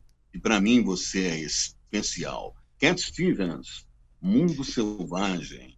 Ô, Boca, dessa, é, dessa época que você está falando aí, é uma coisa que remete bastante à década de 80, é, não querendo ser apenas saudosista, mas enfim, mas era uma época tão bacana, tão legal, era criança, eu ouvia bastante o rádio, é, aquela, a, aquela sensacional sacada de fazer a cabeça da música, né? Isso. É uma coisa que é sensacional, cara. Muito legal. Isso. Foi, muito bacana mesmo. Você, você era um mestre em fazer isso daí, muito legal. Eu fazia isso numa combinação que eu fui descobrindo, né? Eu não, eu não ouvi pessoas fazendo isso. É, até o Julinho Mazei faz isso, faz isso até hoje brilhantemente. Exatamente. E eu disse, Sim. eu participei do programa, ele nós somos a mesma geração. Eu estive vendo a biografia dele. Nós temos a mesma idade. É, só que cada um com a sua história, né? Ele é fantástico, é um cara que tem aquela locução americana e com o passar do tempo, você pode reparar, ele foi amadurecendo. Hoje ele coloca uma tremenda maturidade. Ele fala de vida, ele fala de filosofia. Se você pegar as fitas lá atrás, não era assim. E hoje, ele falando de improviso, ele fala: vamos abrir o coração, vamos pensar na paz. Isso, tudo isso daí é maturidade, mas a hora que ele acaba de falar, a música entra cantando. Então não adianta Verdade. as pessoas inventarem, vão, é, vão quebrar, e isso é bonito. Eu fazia isso daí, é, indo para casa e pensando. Eu sempre gostei muito de música. Eu, se eu pudesse, eu teria tocado uma banda, eu queria escrever uma música. É, tinha ideias para letras, mas eu não conseguia. O que eu conseguia era falar de improviso. Por exemplo, eu citei outro dia que tinha uma música da Maria Bethânia, do Guilherme Herantes, que ela falava, quem me chamou? Eu ia falando, falando, a hora que eu senti que ela cantava, eu falei, Betânia, Betânia, ela falava, quem me chamou? Entendeu? Sensacional, é... né? Essa brincadeira com, com a cabeça da música, né? Sérgio, eu tenho aqui, é... eu tenho aqui um... um... Tinham várias, uhum. tinham várias, ah, tinha uma música do Biafra, Sim, em 85, em 85 eu estava apaixonado, enlouquecido, tinha um locutor, o o Maciel da, da Record, é aquele cara que fazia assim, eu fico louco. Ele tinha um. Ele tá no sul agora. Ele vinha agachado na mesa e eu tava tocando uma música. E eu ficava no telefone, eu tinha uma namorada, ela me enlouquecia, ela falava, eu preciso falar com você, não vai desligar e tal. Aí de vez em quando eu falava, você é demais, você é maravilhosa, sinto a sua falta. Ele ficava morrendo de rir. E aí eu tinha arrumado a próxima na agulha. Quando eu tirava o fone, eu ia falar, a música estava fora do ponto. Aí eu tinha que soltar uma vinheta. Anos depois, eu fiquei sabendo, através de uma amiga, que Luiz Carlos Maciel é, é, tirava as músicas do ponto e ficava ouvindo o que eu estava falando. Entendeu? E essa época, tinha uma música do Biafra que me tocava demais. Aquela música chamada Seu Nome. Quando eu te vi pela primeira vez, não sei o que lá e tal, e seu, nos seus olhos eu nunca vou esquecer do seu nome. Aí a música. Quando. É, como, é, é, como é que. Essa música ela tem. Quando eu vi. Quando eu ouço a sua voz. Seu nome. E era bacana quando ele falava seu nome, você punha manchete, ou a rádio que você trabalhava, né? Então eu trabalhava Carimbava. muito isso. Eu não inventei uma coisa. Uh, às vezes a cidade pega umas pessoas de voz boa, voz grave, e vai ser o locutor romântico. Não, eu sou assim. Entendeu? Eu comprava um disco, eu mesmo fazia dedicatória para namorada. Uh, Roberto Carlos me assombrava, as músicas do Roberto Carlos me arrebentavam, cara. Eu lembro que uma época eu ia na manchete, eu ficava ouvindo, você vê aquele aparelho 3 em 1? Eu estava ouvindo uma música do Roberto, é, qualquer música lá. Tem uma música que ele fala, pois é, faz tanto tempo que eu não sei da sua vida. E tinha um cara batendo na programação. E eu já estava horas ouvindo o Roberto lá. Por que me arrasta seus pés? E eu ficava sentado escrevendo ali. E não era meu horário. Outra coisa que eu tinha também era ir em horários alternados na rádio. Só estava eu e o programador. Em determinado momento, o programador falou: Sérgio, esse Roberto mata a gente. Ele era de Tapetininga, o cara. Ele era um cara, ele tinha se fixado numa mulher e ele disse que quando ele saísse da rádio, ele ia matar essa mulher. Dá para você entender isso? Caramba. e ele era tão louco que a rádio era primeiro lugar. Uhum. Entende? Olha só. E um dia ele pediu para eu parar de ouvir o Roberto ali. Ele estava tocando ele. Então, uh, essas coisas todas de romantismo, a introdução das músicas. Quantas e quantas vezes eu não me peguei em estúdio, ouvindo o começo da música, e falei, meu Deus, que coisa linda, não vou falar alguma coisa. Então, isso daí me leva a, a acreditar que é a minha natureza essa daí, entendeu? É, traduções de músicas. Agora já estou indo lá para frente, né? Uhum. Uh, você pega uma letra do Phil Collins, a mulher vai largar do cara. Eu ouvi dizer, eu não pude acreditar, eu ouvi rumores, mas eu não acreditei. Você não me deixaria. Aquela música If You Leave Me Is Easy. Uhum. Poxa, eu pegava essas letras e falava, nossa, que situação o cara tá passando às vezes não era comigo, era com artista, então aquilo é, me tocava, eu me apoderava daquelas letras. É, é, meio que uma coisa de teatro, é meio, meio uma sensibilidade. As traduções, na verdade, foram impostas. É, a Rádio Globo é, tinha esse esquema de já existiu o Good Times no Rio de Janeiro. Já existiu o Good Times em São Paulo há dois anos. Quando eu apareci, aí eu estou pulando capítulos, né? Me descobriram lá na Transamérica, eu estava fazendo soft music. Começou então alguém me disse, olha, você vai estrear e hoje à meia-noite tem uma tradução. A minha primeira tradução foi One Day in Your Life do Michael Jackson. Aí eu disse assim, é, eu disse assim para o Ben TV, o Ben TV, tradução, cara, tradução é Hélio Ribeiro que inventou. E foi mesmo, uhum. Hélio Ribeiro que inventou. Ele morava nos Estados Unidos, ele tirava isso de letra. E eu ficava de pé vendo ali ele pegava um foninho, é, talvez aquele pior fone que existe na rádio, aquele para você subir no poste. Ninguém faz isso mais. O aplicativo já, o Zoom, a gente já faz a transmissão é, sem as linhas de transmissão. Olha como ficou fácil fazer rádio. Exato. eu, da minha casa, posso fazer um programa de rádio. Uhum. Sérgio. E aí eu vi o Hélio. Oi. Desculpa, não te cortando, mas para te complementar no que você está falando justamente dessa fase da Globo, né? É, eu tenho aqui uma abertura que o pessoal até mandou aqui para a gente ouvir e ilustrar um pouquinho nosso bate-papo, que você está fazendo abertura lá na Rádio Globo do, do Good Times. Podemos ouvir rapidinho? Vamos lá. Vamos ouvir, ó, por gentileza, eu não quero falar muito, já estou falando. você é o cara para falar aqui. Vamos ver. E agora, no Good Times Revival você recorda mais um grande momento do rádio brasileiro na voz de Sérgio Boca.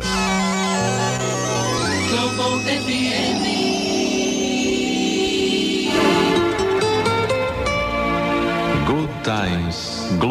FM. Apresentação Sérgio Boca. Assim. O Ford pode te dar o real sabor da vida.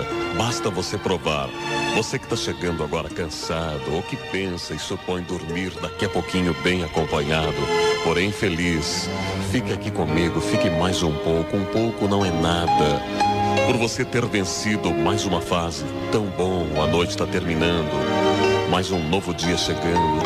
É bom batalhar pelo que a gente quer. Ford, você sente a qualidade. ZYD 800 Rádio Globo FM. Um trechinho aí dele na Rádio Globo, né? Só para vocês é, que estão acompanhando aí sentir como que era o impacto. É, tinha essa história do, do Ford, né? Que era um patrocinador do programa, né? É, e você contava sempre uma história do Escort XR3 conversível, né? Enfim, como que é, foi essa história, o Sérgio? Então, é, eu entrei na Globo é, final de 85, bem final de 85. Eu já havia estado no Sistema Globo de Rádio, na Excelsior. e eu saí e fui para Manchete, fazer toda essa aventura que eu contei aqui. E a, a, a, Globo, tanto a rádio quanto a TV, quando você sai, precisa saber por que, que você saiu, porque caso contrário você não volta mais para a empresa. Aí ficou uns dias ali para estudar de que forma eu saí e tal. Acabei voltando, deu certo. O que me levou para lá. Olha, o programa é assim, assim. Quando foi final de 86, eu tirei férias. Até eu disse para minha mãe, pô, não acontece nada comigo. Eu posso fazer o que eu quiser. Ah, mas você está na Rádio Globo. Não, mas não vai sair disso. Era o último horário da rádio. Depois do meu horário, às duas da manhã, era um horário gravado. As pessoas estavam gostando, estava uh, bem no Ibope, mas eu também, as informações daquele tempo não chegam para você. Eu tirei férias, quando faltava uma semana para eu voltar, o BTV me ligou e falou para eu retornar a São Paulo. Aquele ano eu fui para o Nordeste, foi o ano que eu mais viajei para o Nordeste, conheci lugares fantásticos, esqueci de rádio um pouco, né? Foi bom. Quando eu voltei, ele falou: Olha, tem uma triste notícia para você, andaram te ouvindo aí claro que você já pensa, você mandado embora, né? Porque isso daí também é uma coisa que vocês já passaram por isso, né? Sim. Muda a diretoria, muda o coordenador. Uh, pensei o pior. Ele falou, rapaz, me deu um abraço, falou, Sérgio Boca, é mentira, cara, eu tenho que uma coisa, uma coisa agradável. O diretor de marketing da Ford quer te conhecer. E o cara estava lá. Ele falou, poxa, você que é o Sérgio, imaginava você de outro jeito, não sei o quê. Aqueles contextos que acontecem, né? Aí ele falou, eu tô com uma ideia, eu tô te ouvindo sempre, e eu, eu chego em casa, estaciono meu carro na garagem, eu não consigo sair, eu fico ali na garagem te ouvindo, eu acho que você é o cara certo para falar com gente, eu acho que você é o cara certo para passar emoção, eu quero desconectar, né, a, imagem do carro da máquina e unir o carro com gente, carro para emoções, carro para família. Vamos fazer um piloto? Aí que entra a famosa pasta do amor, né? É, não existia internet, não existiam produtores, todas as coisas bacanas que eu vi em revista eu rasgava, juntava, jogava ali na pasta ali, jogava todos os dizeres tal. Vamos fazer um, um piloto, o Evaldo Fornazieri, que por sinal até a gente se conversou, conversamos ontem, colocou a trilha sonora do Feitiço de Áquila. Dum, dum, dum, dum, dum, dum, e eu tinha o briefing ali da Ford. E eu tive a sorte de sacar um papel que falava de uma coisa, uma imagem uh, na, estrada, a lua, a melhor luz da lua, uh, o rádio ligado, mas eu senti que eu estava sozinho. Aí me deu um pensamento: quem sou eu? Onde vou? Para onde vou? É, lembrei com saudade da minha casa, eu estava na estrada, mas aí algo forte, algo forte bateu em meu coração. Eu estava num Ford XR3, 3 do mistério, R da razão e 3, o número de palavras para eu dizer eu te amo. Ford XR3, um carro chamado Desejo. O cara ouviu e falou: fantástico, é isso, tal. Entendeu? Então aí surgiu a ideia e o programa mudou de nome. O programa mudou para Good Times by Ford. Você ganhou o carro ainda, né? E eu negociei, carro, né? É, eu negociei um carro porque na época, eu, eu, vou dizer uma coisa, talvez alguém concorde ou não, mas o jogador de futebol quando ganha um campeonato, ele fala, olha, eu estou aposentado hoje, mas o campeonato de 78, aí passa a reprise, eu ganhei esse campeonato, eu fiz esse gol. Em 87 eu ganhei o campeonato nas FMs. Não tinha ninguém que ganhava o salário que eu ganhava. Eu ganhava eu ganhava como produtor, eu ganhava o Merchan, eu ia na Salles, na agência, pegar o Merchan, e aí o Tutinha na Jovem Pan me chamou para ir para a Jovem Pan. E eu queria ir para a Jovem Pan. O próprio Bentivi trabalhando na Jovem Pan, César Filho trabalhando na Jovem Pan, César Rosa trabalhando na Jovem Pan. Eu comecei a fazer o que eles fazem. O que eles fazem? Quando eles vão sair da rádio, são seus amigos, eles não avisam você. No dia seguinte, ó, o fulano foi embora. Falei, eu vou fazer isso também. Fiquei ali tendo umas reuniões com o Sacomani, com o Tutinha, conheci o Emílio Sudita. O Emílio até, acho que não lembra disso, mas ele, ele não saía da rádio. O Tutinha me disse que pudesse a rádio que quisesse levar o Emílio, que o Emílio não sairia nunca. Parece que é verdade, né? É. e aí o Emílio falou que, que eco, que reverb que você quer? Eu estava ensaiando já, eu quero esse reverb e tal. Aí algum divulgador de gravadora, que passa em todas as rádios, falou para o BenTV Ele me chamou, você está negociando com a Jovem Pan? Falei, tô. Pô, fica aqui, Sérgio. Você não vai se dar bem com o Tutinha. Aí começaram naquele jogo emocional, né? Falei, mas eu quero, é um sonho meu. Acho que a Jovem Pan vai me dar uma projeção. Nós estávamos em terceiro lugar na Globo. Era a Globo, né? Acabei ficando na Globo.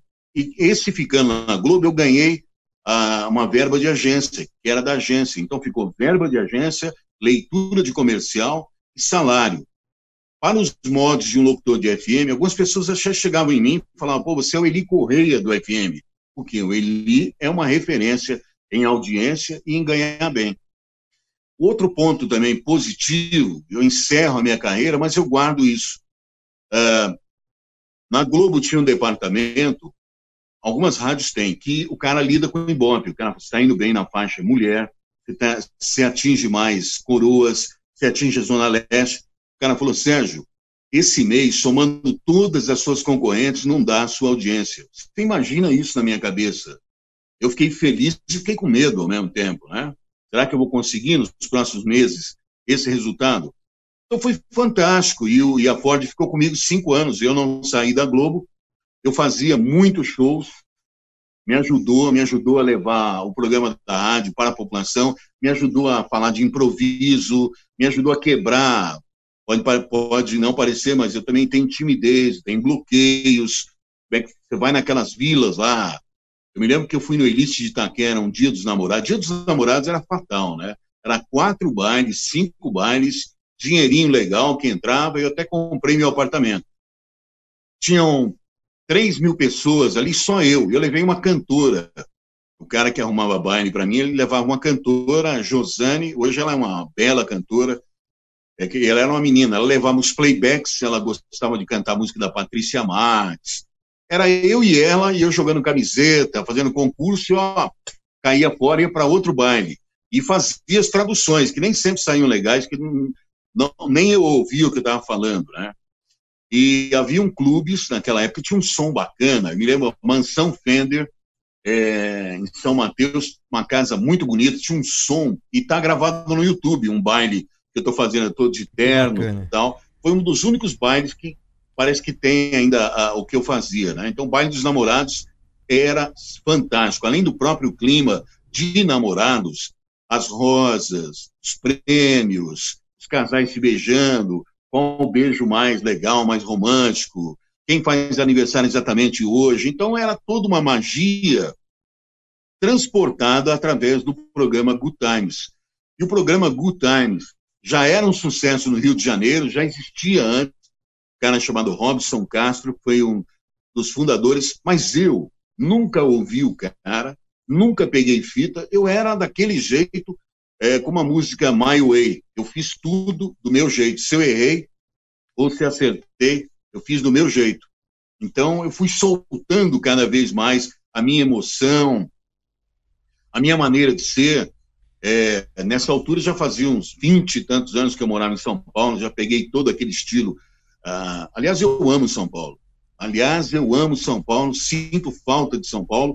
Eu gosto de estar em São Paulo duas vezes por mês, tranquilamente. Já encontrei com o Robertinho na Paulista. É, São Paulo foi o lugar onde eu conquistei audiência, amigos, pude aprender em cada locutor que eu trabalhei. É, eu nunca vi gente tão talentosa como eu encontrei em São Paulo. O, o Boca, é, Avenida, hoje em dia, Avenida Paulista, você cruza aí com...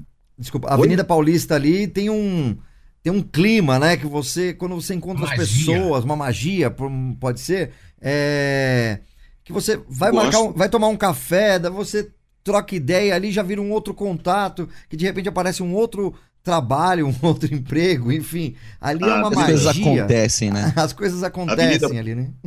Olha, a Avenida Paulista, os shoppings de São Paulo, Serginho Café sempre me vinha em shopping em São Paulo tomando café. Ele, ele dizia que ele era rato de shopping, uhum. mas eu era também. Pintou qualquer baixo astral, pintou qualquer problema, eu entro no shopping, ar-condicionado. Eu falava, vou pegar astral, entendeu? Na, tinha lojas de discos. A própria Paulista, quando eu fui para São Paulo, em 74, eu, depois de um tempo, eu calculei, eu fiquei 30 anos sem tomar café. Eu não gostava de café. Olha. Eu não tinha o hábito. Trabalhava é... na noite. Oi? E trabalhava na madrugada, na, na noite, né? No, na rádio. Normalmente quem trabalha à noite na rádio não sai da cafeteira, né? Do, da garrafinha de café, né? Mas eu, eu comecei a tomar café de outra forma. Eu era casado e essa minha ex-mulher, ela fazia café para mim, café, aquele café aromatizado. E eu tinha um clima de sair em família todos os finais de semana, ir para shoppings, ir para cafés maravilhosos Aí eu fui pegando o hábito, aí pintava alguma coisa, assim, uma pausa para um pensamento, ou encontrar um amigo de rádio, bater um papo, os caras vão marcar um chopp, eu não, vou marcar um café. Ou então, é, uma namorada, uma mulher maravilhosa, né, que sempre faz bem, vamos marcar um café. Então não é o simples ato de tomar o café. Tem esse café que o Robertinho falou, que é importante, fazer madrugada, o café ali, a garrafa térmica, existe esse café. Café do trabalhador mas existe aquele ato do café. É, é, isso daí que eu sempre coloco nas minhas publicações. De manhã, falta alguma coisa se você não tomar um café. À tarde, você vai ali no Conjunto Nacional, você entra ali na livraria, né, na cultura. Sim. Faltam cadeiras, é difícil você encontrar um espaço. Você pega um café, um livro, pô, é super legal. Aí você encontra encontra um amigo, tal. Então o café fez parte e faz parte da minha vida. É, é, uma, é uma celebração, tá? Café e música, é, procurar vinis, discos. Uhum. É, eu deixei bem claro hoje, se você me der um par de ingressos para um show fantástico, o ano passado eu bati ré, o meu próprio recorde em assistir shows, e esse ano eu ia fazer a mesma coisa. É. Em setembro eu ia ver o Peter Frampton, a despedida da turnê dele, o ano passado eu vi Air Supply, eu vi Information Society, eu vi um show onde eu encontrei Bento Rivera, encontrei o Domênico Gato, uhum. é, o Carlos Roberto foi comigo, Antônio Viviani, e muitas e muitas pessoas, que foi o Darren Hall e John Watts, que é o símbolo sim, das FMs dos anos 80. Uhum. Entendeu? Então, é, vamos, num, vamos no futebol aí. Não, não, obrigado. Uhum. Agora, vamos num show bacana dos anos 80, 70, eu, eu quero estar lá, entendeu? É muito bom, né? Ô, Caio, tem bastante gente perguntando aqui, fazendo as perguntas, participando do chat. Vamos lá, você é o cara dos recados aqui. Sérgio Boca contando várias histórias que, nossa, tá todo mundo empolgado aqui, né? No, na frequência. Uma aula de rádio pra gente. Ó, deixa eu mandar um alô aqui, boa noite à turma. Eu já vi direto aqui que tem um, a Rádio Piemonte FM, Diogo Ramon, de Miguel Calmon, na Bahia tá aqui pertinho de mim. Ô, ô... Como que? Diogo, eu tô aqui em Tapiramutá, rapaz. Olha só. Rapaz. Então, muito bom, Diogo. Boa noite para ele aí, toda a turma aqui do nosso interior da Bahia. Por, Diga. Por falar em rádio, né? A Rádio hum. Cidade Web Go, que é do Luther, né? Luther, se eu não falei errado, você me corrige, tá? Tá retransmitindo a gente também na programação. Olha que colocando legal. No ar aí. Sensacional, hein? Um abraço a todos Esse aí. bate-papo aí, então não podia deixar registrado. Pode continuar, Caio. O Luther lá de Goiânia, não é isso? Ele mesmo. É, deixa. Alô, Caio está de volta em Deutec Informática. Valeu, gente. A gente a gente some, mas sempre tá aqui. O Na Frequência está na nossa veia, no nosso coração, né? O Hércules Pereira tá falando que a live tá boa demais. A Vera, a Vera Regina, é, mais uma vez, mandando um abraço aqui pro Boca. É, Nelsinho Serra Locutor. Sérgio Boca me inspirou a ser o locutor hoje. Somos a, a ser o locutor, ponto. E hoje somos amigos. Parabéns, meu invasor do planeta chamado Amor.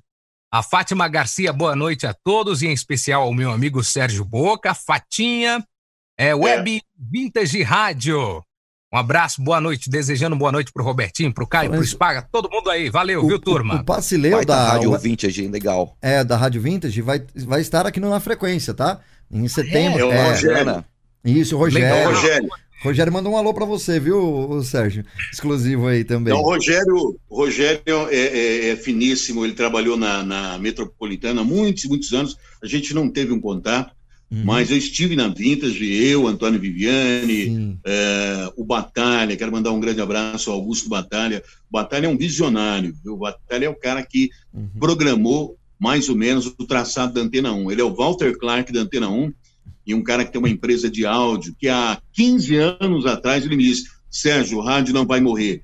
Vai acontecer o seguinte, vai existir uma outra forma de ouvir o rádio. Ele Sim. disse isso há 15 anos, um cara que participa de encontros, é, conven é, convenções, etc. E hoje estamos vivendo a isso. A gente né? tem que lembrar de tanta gente, né? É, bastante Mas gente eu estava dizendo, essa Vera que você citou aí, a Vera Prandi, na minha hum. época, ela era do consulado dos Estados Unidos, ela fornecia traduções, bons papos, um grande abraço. É, então, é, tem pessoas que conversam comigo quando dá, né? Uhum.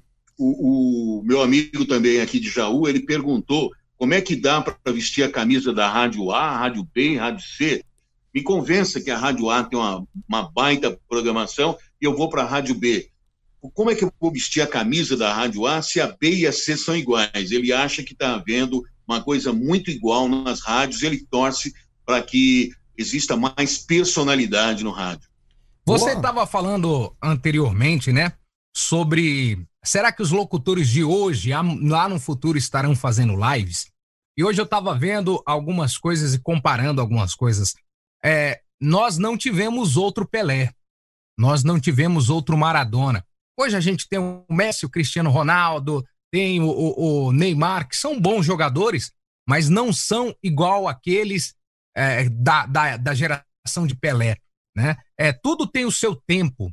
E eu acredito, Sérgio, que o tempo de vocês, você falou aí do Antônio Viviane, é, vários locutores que nós citamos aqui nessa live de hoje, foi um tempo que vocês, locutores, vocês não só iam para a rádio para falar, vocês iam para mostrar a personalidade de vocês.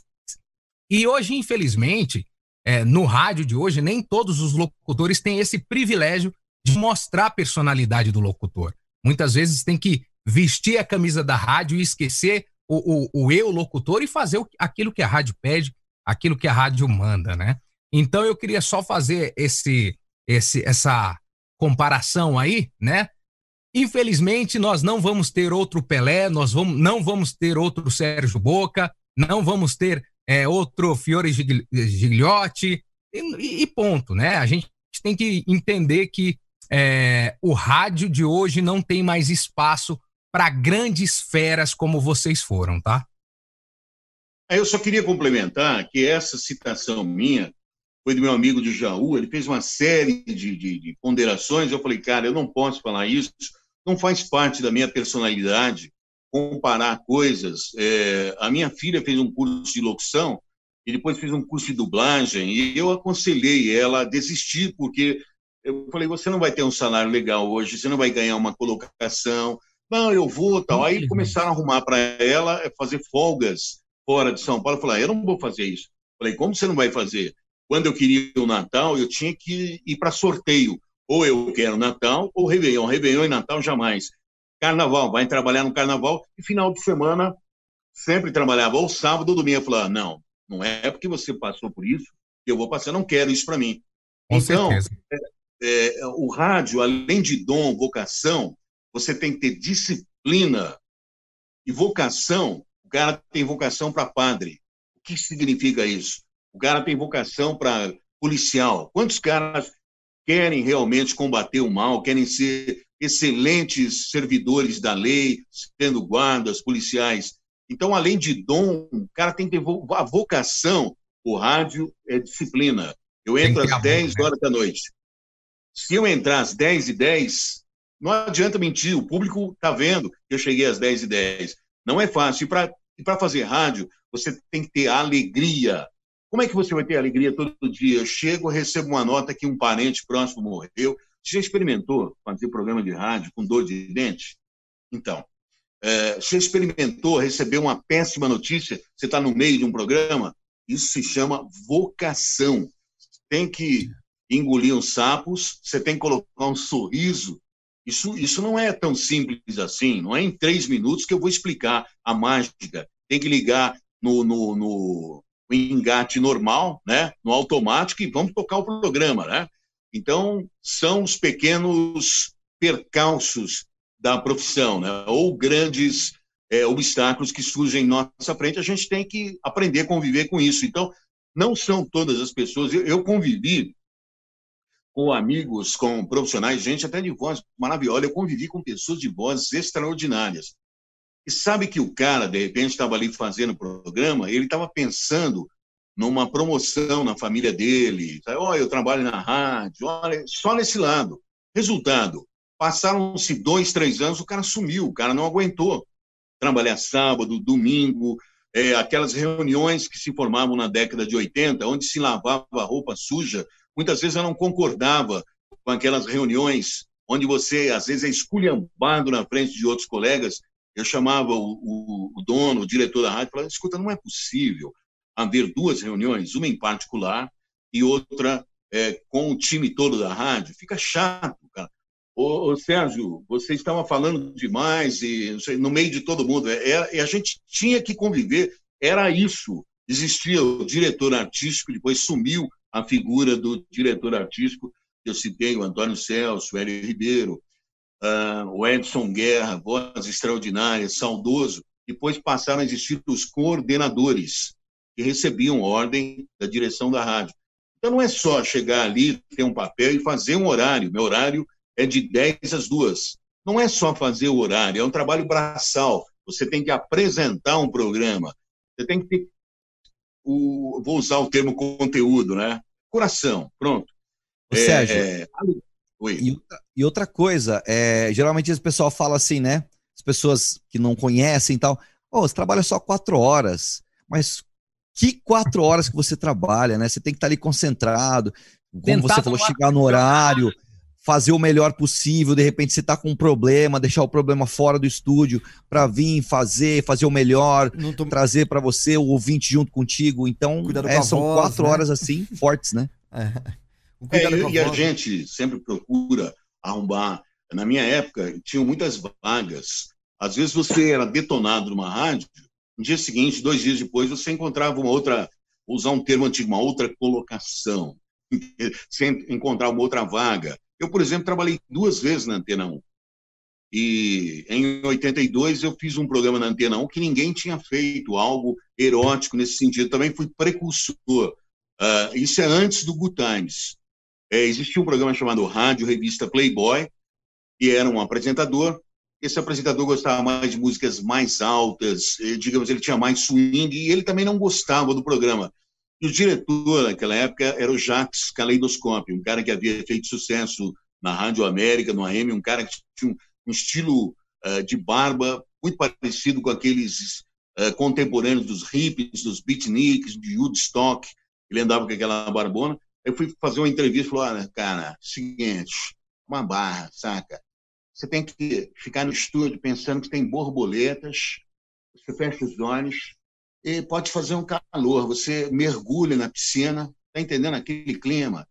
Aí você vem com aquela voz, você tomou um uísque, não precisa ser aquele, aquela bebida entre você, você transcende tudo aquilo e vai para o ar.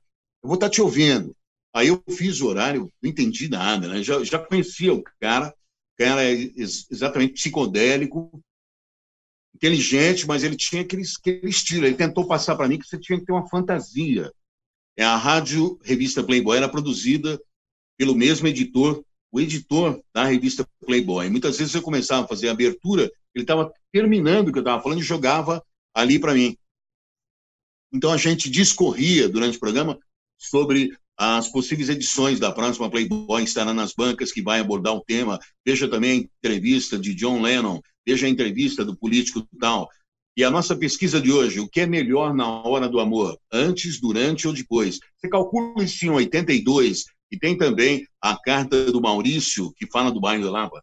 Sérgio, estou com um tremendo problema, pode acabar meu namoro a qualquer momento, eu estou com um casamento marcado, estou com problemas de ejaculação precoce. O que, que eu faço? Espera que eu vou, eu vou falar com a coelhinha, coelhinha Claudinha da Playboy, apertava um cartucho. Olha, Francisco, você sabe dos preliminares tal. Em 82, uhum. aí eu jogava aquele charme e continua a pergunta: o que é melhor na hora do amor? Antes, durante ou depois? É? Ah? Responda. Ah, e aí tocava, e era até as, era da meia-noite às duas, é, o script ali da Playboy, depois ia até as quatro tocando músicas, né? E a Antena 1 sempre teve aquele charme, né? Hoje ela é outro, eu respeito e gosto muito da rádio também, mas naquele tempo tinham vários programas. Ali tinha o Darcio Arruda, o Antônio Viviani, passou também a Selene Araújo, César Filho, o Tony, o Tony do, do Pony Shopping. E eu fazia esse horário. Depois, um outro horário que eu fiz já pós Good Times é, foi Em Nome do Amor na Manchete, a minha segunda passagem pela Manchete, já em 98, quase 99. Boa, Tinha um quadro legal. que se chamava Instinto Selvagem, Em Nome do Amor. Aí entrava aquele prefixo do Blade Runner, aqueles sax, né? Me lembro disso, muito legal. Vangelis, né? Vangelis.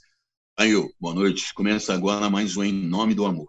A ouvinte Cássia Aparecida, no bairro, inventava um bairro, do bairro de Perdizes, nos manda uma carta dizendo, Sérgio, tudo aconteceu há dois anos atrás. Eu fui ao dentista, Dr. Michael.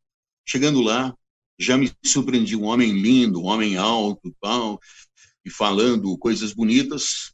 Eu nem senti a dor de dente, eu me senti bem. E o que aconteceu, Sérgio? fizemos amor ali no consultório. Acredita? Eu gosto desse. Aí é, é uma coisa assim, uma carta atrás da outra falando de sexo. A Cláudia era maravilhosa. A Cláudia Forte, foi um grande amor da minha vida. Eu a conheci, estávamos na piscina, fizemos amor ali na piscina. Olha só o que, que dizia. Eu a penetrei. Sérgio, que mulher que gostosa. Eu a beijei. E aí, sabe como terminava o final da história? Isso ia para o ar, na manchete. No final, eu falava, mas hoje tudo é tristeza. Hoje a Cláudia está casada com outro e foi embora. Hoje a minha cabeça está vazia, sinto tanta falta da Cláudia Sérgio. E a música que marcou foi Bee Gees, Don't Forget to Remember sempre começava meio, na, meio no amor, na sacanagem, depois na dor. Entendeu? Esse foi o quadro Em Nome do Amor, que vinha lá do Rio de Janeiro. Aliás, os cariocas sempre tiveram um super charme, uma soltura que nós aqui não tínhamos. Então, uh, eu fiz Rádio Revista Playboy, eu fiz Em Nome do Amor, Instinto Selvagem, e o Good Times na Globo era uma coisa padronizada, uma coisa bacana, você nota que nessa vinheta do Good Times, quem que abre aí chamando meu nome? Dirceu Rabelo. Dirceu Rabelo. Doutor padrão da... Padrão. Da... Uhum. E, e como é que eu ganhei essa vinheta? a censura, ô, ô, Boca? Tinha muita censura nessa época? Olha, é, tinham pessoas que ligavam lá na Rádio Manchete quando eu fazia isso e falavam que absurdo, e outras vibravam, e, e, as cartas eram fictícias, eram cartas de mentira, e depois, através dessas cartas, chegavam cartas verdadeiras, de você ficar vermelho ali, o que escreviam, né? O Boca, é, é, é a... uma... pode falar, diga lá, diga lá. Não, não, eu estou falando que a, a, Manchete, ela tinha uma divisão de revistas, a Manchete, Patos e Fotos, e tinha Ele e Ela. Na Ele e Ela, tinha um quadro chamado Fórum, onde os caras davam depoimentos de histórias eróticas, etc. E isso eles quiseram fazer era, era mais ou menos depois da meia-noite. Eu soltava esses papos, eu me sentia, eu incorporava aquele Em Nome do Amor. Né? Mas é, em 80, o Chico Buarque já, já diz na música Bye Bye Brasil, é, a gente ficou surpreso, falou, eu tenho tesão é no mar, entendeu? E era a época da ditadura militar ainda, né?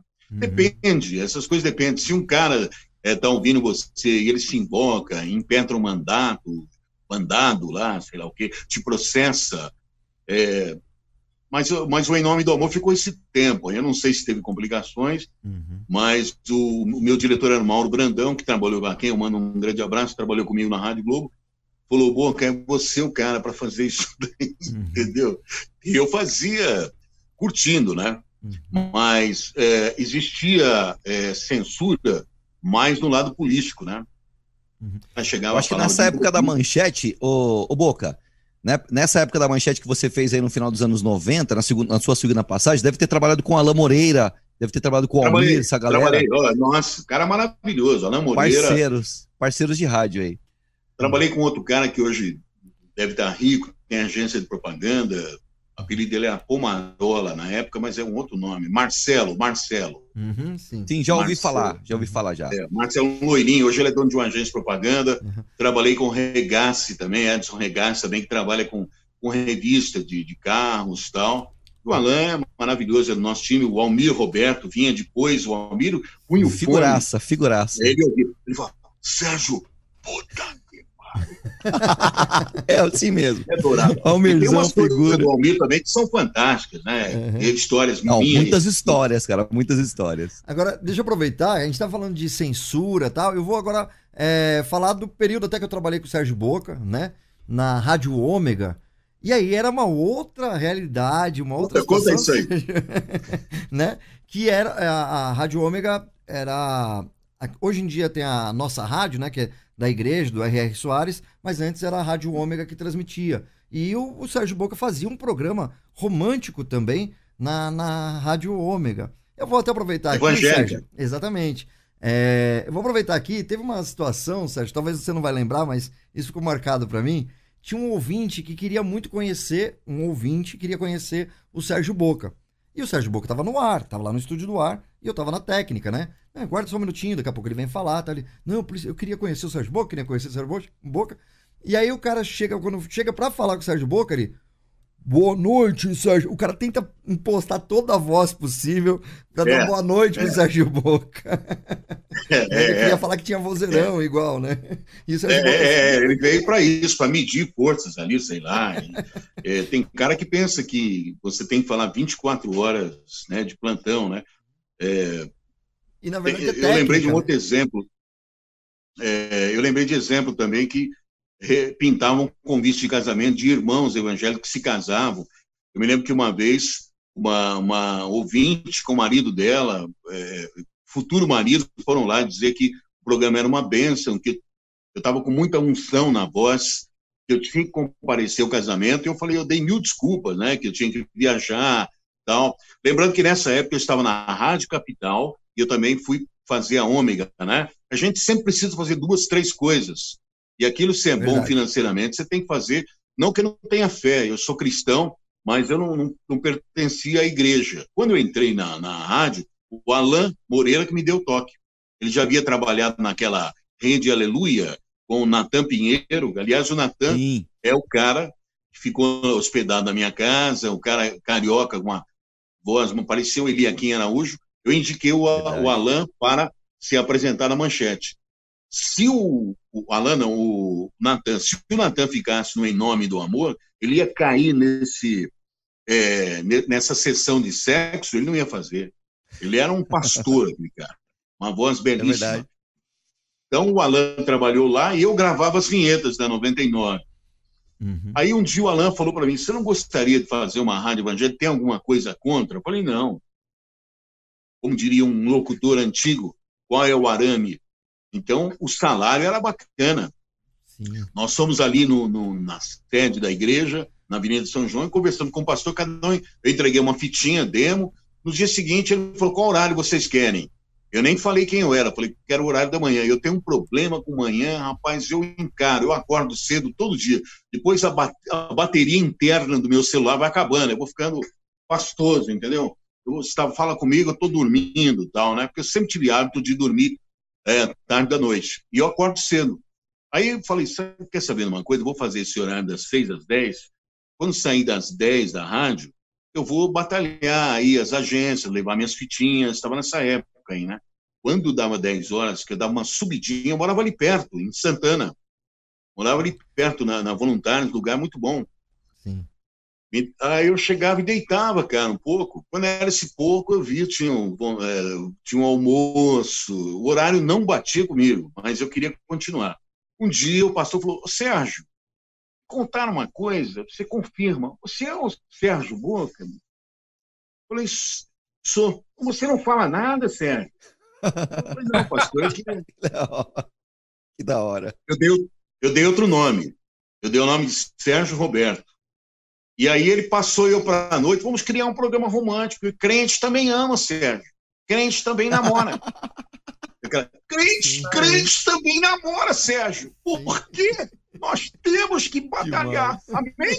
Amém? Amém. Aí o programa tinha um nome bonito. Você pode ver que eu gosto de imitações também. Eu já fui bom para imitar. Uh, aí eu fui à noite, o programa chamava Sintonia do Amor. Nome Isso. lindíssimo, nome até de um filme, né? Uhum.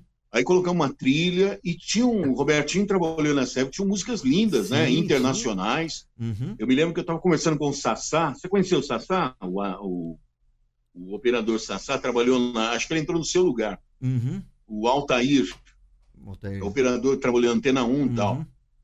Disse que tem uma coletânea minha de traduções evangélicas internacionais. Tem o Michael W. Sim. Smith, Isso. uma música maravilhosa, chama-se Friends. Sim. Aquela bola. música eu me emocionei muito. Uhum. O cara tem uma namorada, tem uma esposa, eles se separam e vamos agora ser amigos.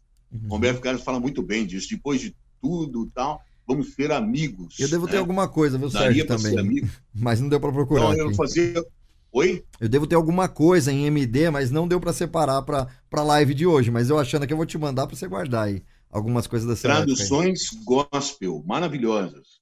Aí o programa foi fluindo. Eu até falei para um amigo meu, como é que eu faço, cara? Ele falou, Sérgio, a mesma coisa. O evangélico namora também. O evangélico quer conquistar. Aí você abre o programa sempre com a paz do Senhor, irmão. A paz do Senhor. Vamos começar mais um Sintonia do Amor. O amor que Deus nos deu, o amor que une o homem, une a mulher. É, aí tocava a Cassiane, né? Amar na Maravilha. Isso. Uhum. Novo Aqueles som. grupos- Novo Som, aqueles grupos, aqueles grupos é, de rock, tinha um, o Novo Som parecia roupa nova, né? É. Uhum. Imitação. Tinha a Catedral. banda coisa boa do, do gospel. né? Catedral, coisa banda Isso. banda Muita coisa boa, né? Uhum. é, fazia até vinhetas para a rádio, era a banda Gerde. E os internacionais, então, eram fantásticos, né? Uhum. Haviam Qualidade. internacionais que, que eram populares no, no chamado mundo, né? Uhum. Então não houve problema. E eu fiquei quase cinco anos ali. Era, era uma coisa. Nunca atrasaram um salário. É verdade. É, e eu gravava chamadas de estremecer ali. O reverendo João Batista me adorava, né? Isso. Atenção para o top de 30 segundos. Nossa, chamadas demais, muito legais, muito legais, impactantes, né? Agora o negócio é o seguinte, ô, ô, Boca, o, o Robertinho tem uma história muito boa dessa época aí. que ele contou Não. Vi? Não Eu vou falar. hashtag. Galera aí, Não vou falar. hashtag conta Robertinho, que é muito Não, é legal. só se chegar em mil inscritos em É cinco minutos. O Libertador das Trevas. Eu tinha um O Libertador das Trevas. Reverendo João Batista, a maior autoridade em libertação do mundo. Pam, pananã. E aí ele tinha a trilha também do Super-Homem e do Batman, que ele gostava. É verdade, é verdade. Ele gostava da trilha do Batman. Ele falou, Irmão, verdade. põe a trilha do morcego aí. É. Verdade. E esse reverendo, esse reverendo era um barato que eu trazia. Eu sempre trouxe coisinhas gostosas para comer nas Uhum. rádios. Né? Ele falou, irmão, ele apertava de lá, era um vidro, né? Você ouve do outro Uhum. lado, não sei o nome que se dá aí. Isso. Ah, no Kill, né? É, irmão, traz essa bolachinha para mim aí, por favor. Ele, É. ele fazia assim, ó. Ele, ele ia falando aqui e ia, ia inchando, assim, né? É. Eu achava ele bom de rádio, ele Uhum. fazia rádio todo dia, ele inflamava, tinha audiência. Uhum. Depois que ele comia tudo aquilo que ele comia, ele falou, pesado, né, irmão? Depois, depois que ele comeu o pacote inteiro. Entende? E Aí fica pesado. Também, mesmo, né? Eu, Muito tenho uma, bom. eu tenho uma passagem com ele que nós fomos na- numa churrascaria, ali Boi Preto, depois da meia-noite. Um horário bom para jantar, né? Sensacional. A digestão é uma Nossa. beleza. Eu comi aquela média, toma um suquinho de laranja, ele comeu, rapaz. Sabe aquele carrinho de doces, assim? Ô, irmão, você tá com a mão fechada, irmão? Me dá um pudim, um tamanho bom aí. O cara pegou, pum, cortou meio pudim. Aí a mesma coisa, na saída ele falou, irmão, meio pesado isso aqui, hein? Então, Pô, bicho.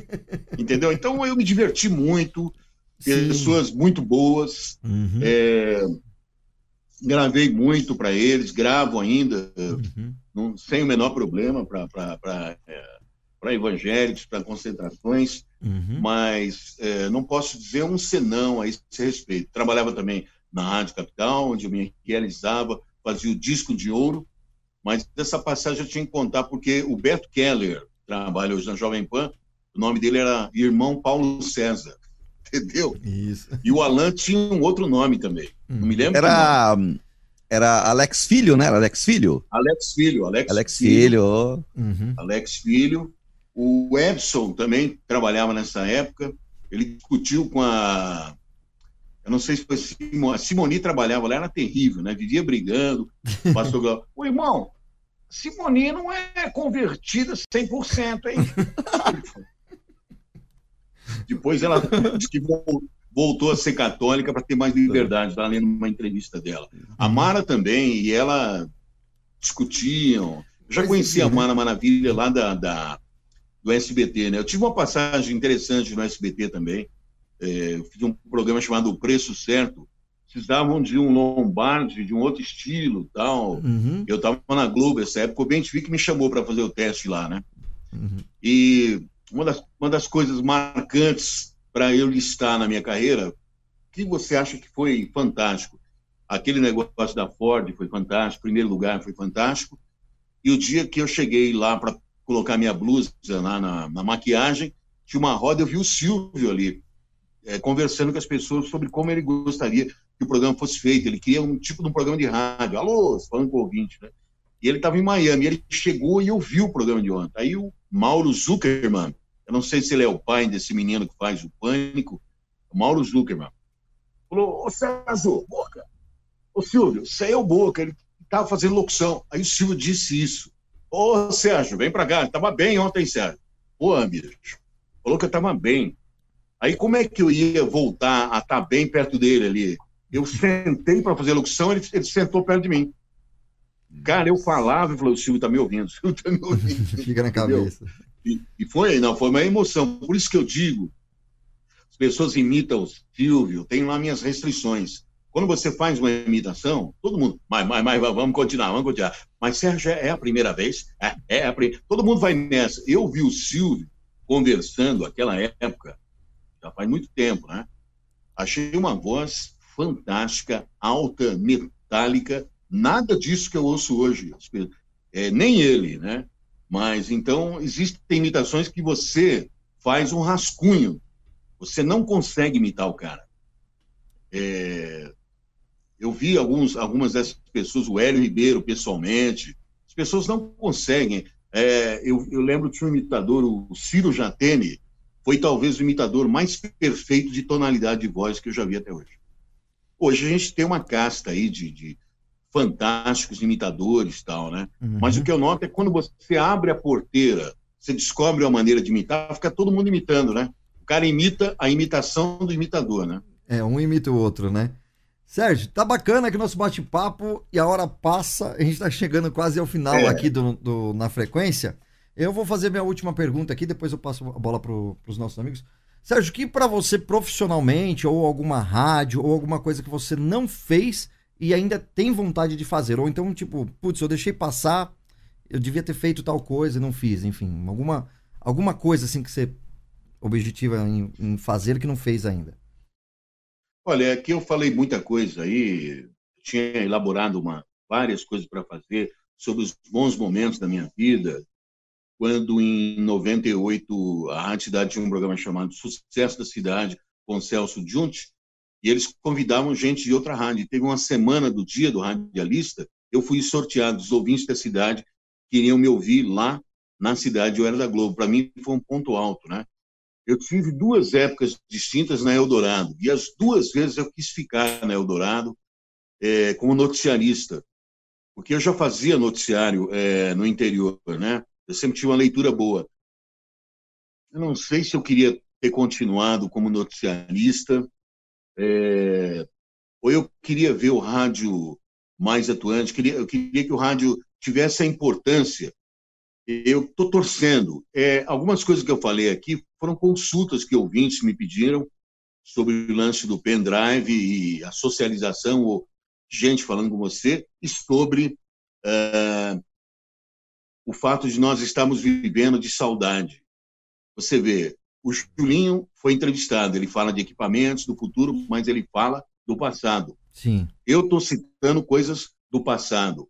Ontem assisti uma live do Antônio Celso e todos os amigos da Celso, falamos do passado.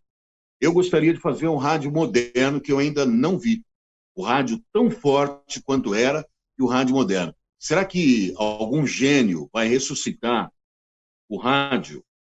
Ou a gente vai ter a impressão que estamos num Titanic, um navio grande, maravilhoso, e o navio está afundando e a gente continua dançando, a orquestra não pode parar. Então, o que eu gostaria de fazer em rádio era um rádio forte, moderno e com grande influência, quando as pessoas fizessem a mesma reverência que faziam na década de 80. Ah, você trabalha em tal rádio, te ouço. Então, os caras ouvem no carro, mas ninguém ouve ali com fidelidade. Você só ouve essa rádio? Você só ouve a rádio, mas por que, que eu vou ouvir a rádio A se a rádio A, B e C são iguais? Então, talvez é, seja essa a minha mensagem, a minha torcida. O novo. É, tem uma música da Elisa Regina, vou fechar com isso aqui. Tem uma música da Elisa Regina, Como Nossos Pais, escrita pelo Belchior brilhantemente, onde ele diz: O novo sempre vem. Vamos acreditar que o novo virá. É a minha mensagem. É verdade. É, posso fazer uma aqui, Robertinho, para encerrar? Pode, fica à vontade, fazer? vai lá, vamos lá. Então, eu quero pegar uma, uma pergunta aqui de uma internauta aqui, a Eliana. Ela gostaria de, de perguntar para você aí, ô Boca, sobre a importância do rádio na, na parte educacional e psicológica em relação a esses tempos de pandemia. Queria que você falasse um pouquinho, né, do papel do rádio nesse período de pandemia, nesse período nosso de incertezas e tal. Diga para nós. Não, sem dúvida alguma. Ainda o rádio jornalismo, ainda a internet aliado ao rádio é muito importante, né? As pessoas estão por aqui com esse negócio de ficar em casa, distanciamento.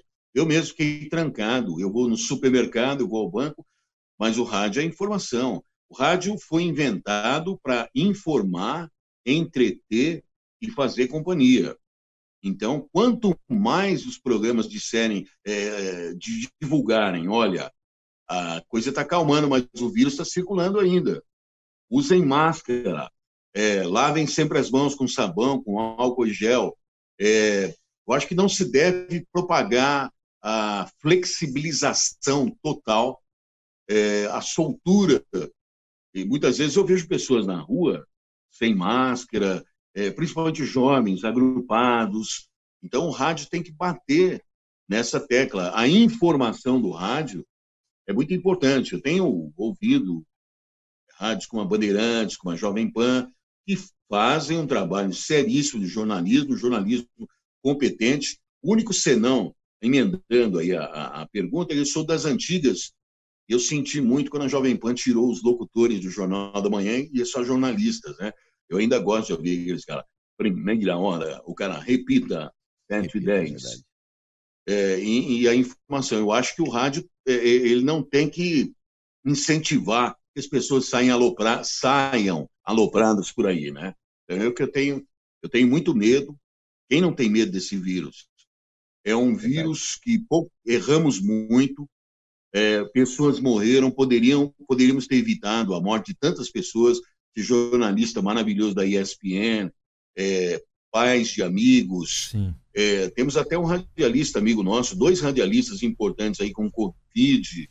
Sim. É, você uhum. faz todo o procedimento, lava as mãos. Você pega no saquinho de supermercado, lava as mãos. A minha mão está até seca de tanto álcool. Né? E mesmo assim, isso não evita que você possa ser contaminado. Então, o rádio é importante para disseminar informações. Sensacional, pessoal. Beleza. Caio, Caio, Vamos tem lá, uma aí, então. Caio, diga lá. É... Não, não, não, eu não vou fazer nenhuma pergunta ao Boca, não. Só vou parabenizá-lo aí pela trajetória, né? Eu acho que a história, tudo que ele contou pra gente aqui, é... a galera, eu tô, tô vendo os comentários aqui, todo mundo alvoroçado, gostando, dando os parabéns pela, pelas lives. É... mais uma vez a gente recebe aqui no Na Frequência um cara que influenciou uma geração de locutores. E, e isso é, é, muito bacana, então queria só parabenizá-lo pela história, pela trajetória, Boca. E tamo aí. E os próximos convidados serão meus amigos, né? Antônio Viviane, Irineu Toledo. Isso. E continue sempre aparecendo aí pessoas. Eu falava com o Robertinho hoje que a gente faça uma pesquisa e se valorize também os radialistas anteriores à nossa geração, quando o rádio é, era o rei, o rádio era 100%. Vocês têm que ouvir falar de Humberto Marçal, ouvir falar daqueles programas da Rádio Bandeirantes, de um cara que mesmo na época da ditadura, é, o Leporace, falava meia hora, uma hora de improviso sobre política.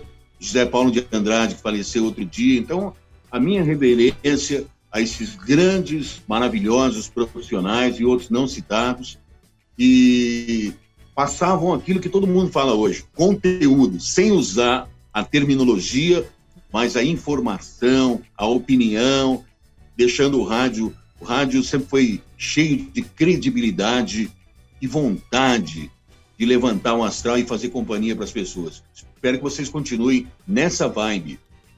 Para ser moderno, hein? Vai. É isso aí. Vamos lá. Obrigado, Bora, então. Bora lá. Obrigado aí a todo mundo que ficou com a gente aqui no Na Frequência. Como o Sérgio também já reforçou e lembrou, na próxima semana a gente tem aqui Antônio Viviane, também outro fera aí, amigão do Sérgio Boca aí, né, Sérgio? Meu amigo. E vai ser mais Irmão, outro bate-papo, mais outra aula de rádio. Então a gente quer agradecer o pessoal que fica até essa hora com a gente toda quinta-feira, né, Caio? E a gente volta na, É próxima, verdade. na próxima semana, encerrando aqui Ó. de fundo. Oi, pode falar. Eu, eu, eu- tenho um comentário aqui que eu achei fantástico, né? Que eu Uhum. queria é, é, trazer à tona aqui. É, o nosso querido Spaga ressuscitou um microfone lá da época do Gugu, né? Do programa Domingo Legal. Hoje. É verdade, hein? Só faltou. Só faltou lá o quadradinho do SBT. É verdade, hein, cara? Outro comentário bacana, Hum. ô, Sérgio. A turma já tá falando assim que não é Sérgio Boca, é Sérgio Bonovox. Tá aparecendo sim, o o visual. Verdade, cara. Tava Só olhando carinho. assim, verdade. Uhum. Então, é muito É, bacana. Só, só pra fico tirar a feliz onda. porque eu fico, eu fico- Bonovox significa boa voz, né? Uhum. Ó, É, o, verdade. o Bono é excelente, é fantástico. É, pena que tanto ele quanto, quanto o Roger Waters é, ficam com essa pregação política, né? Acho que o cantor tem que cantar, mesmo levando uma mensagem, né? Uma época o Sting andou um índio para cima, para levou o índio para casa dele, então, entendeu? Então, o Bono Verdade.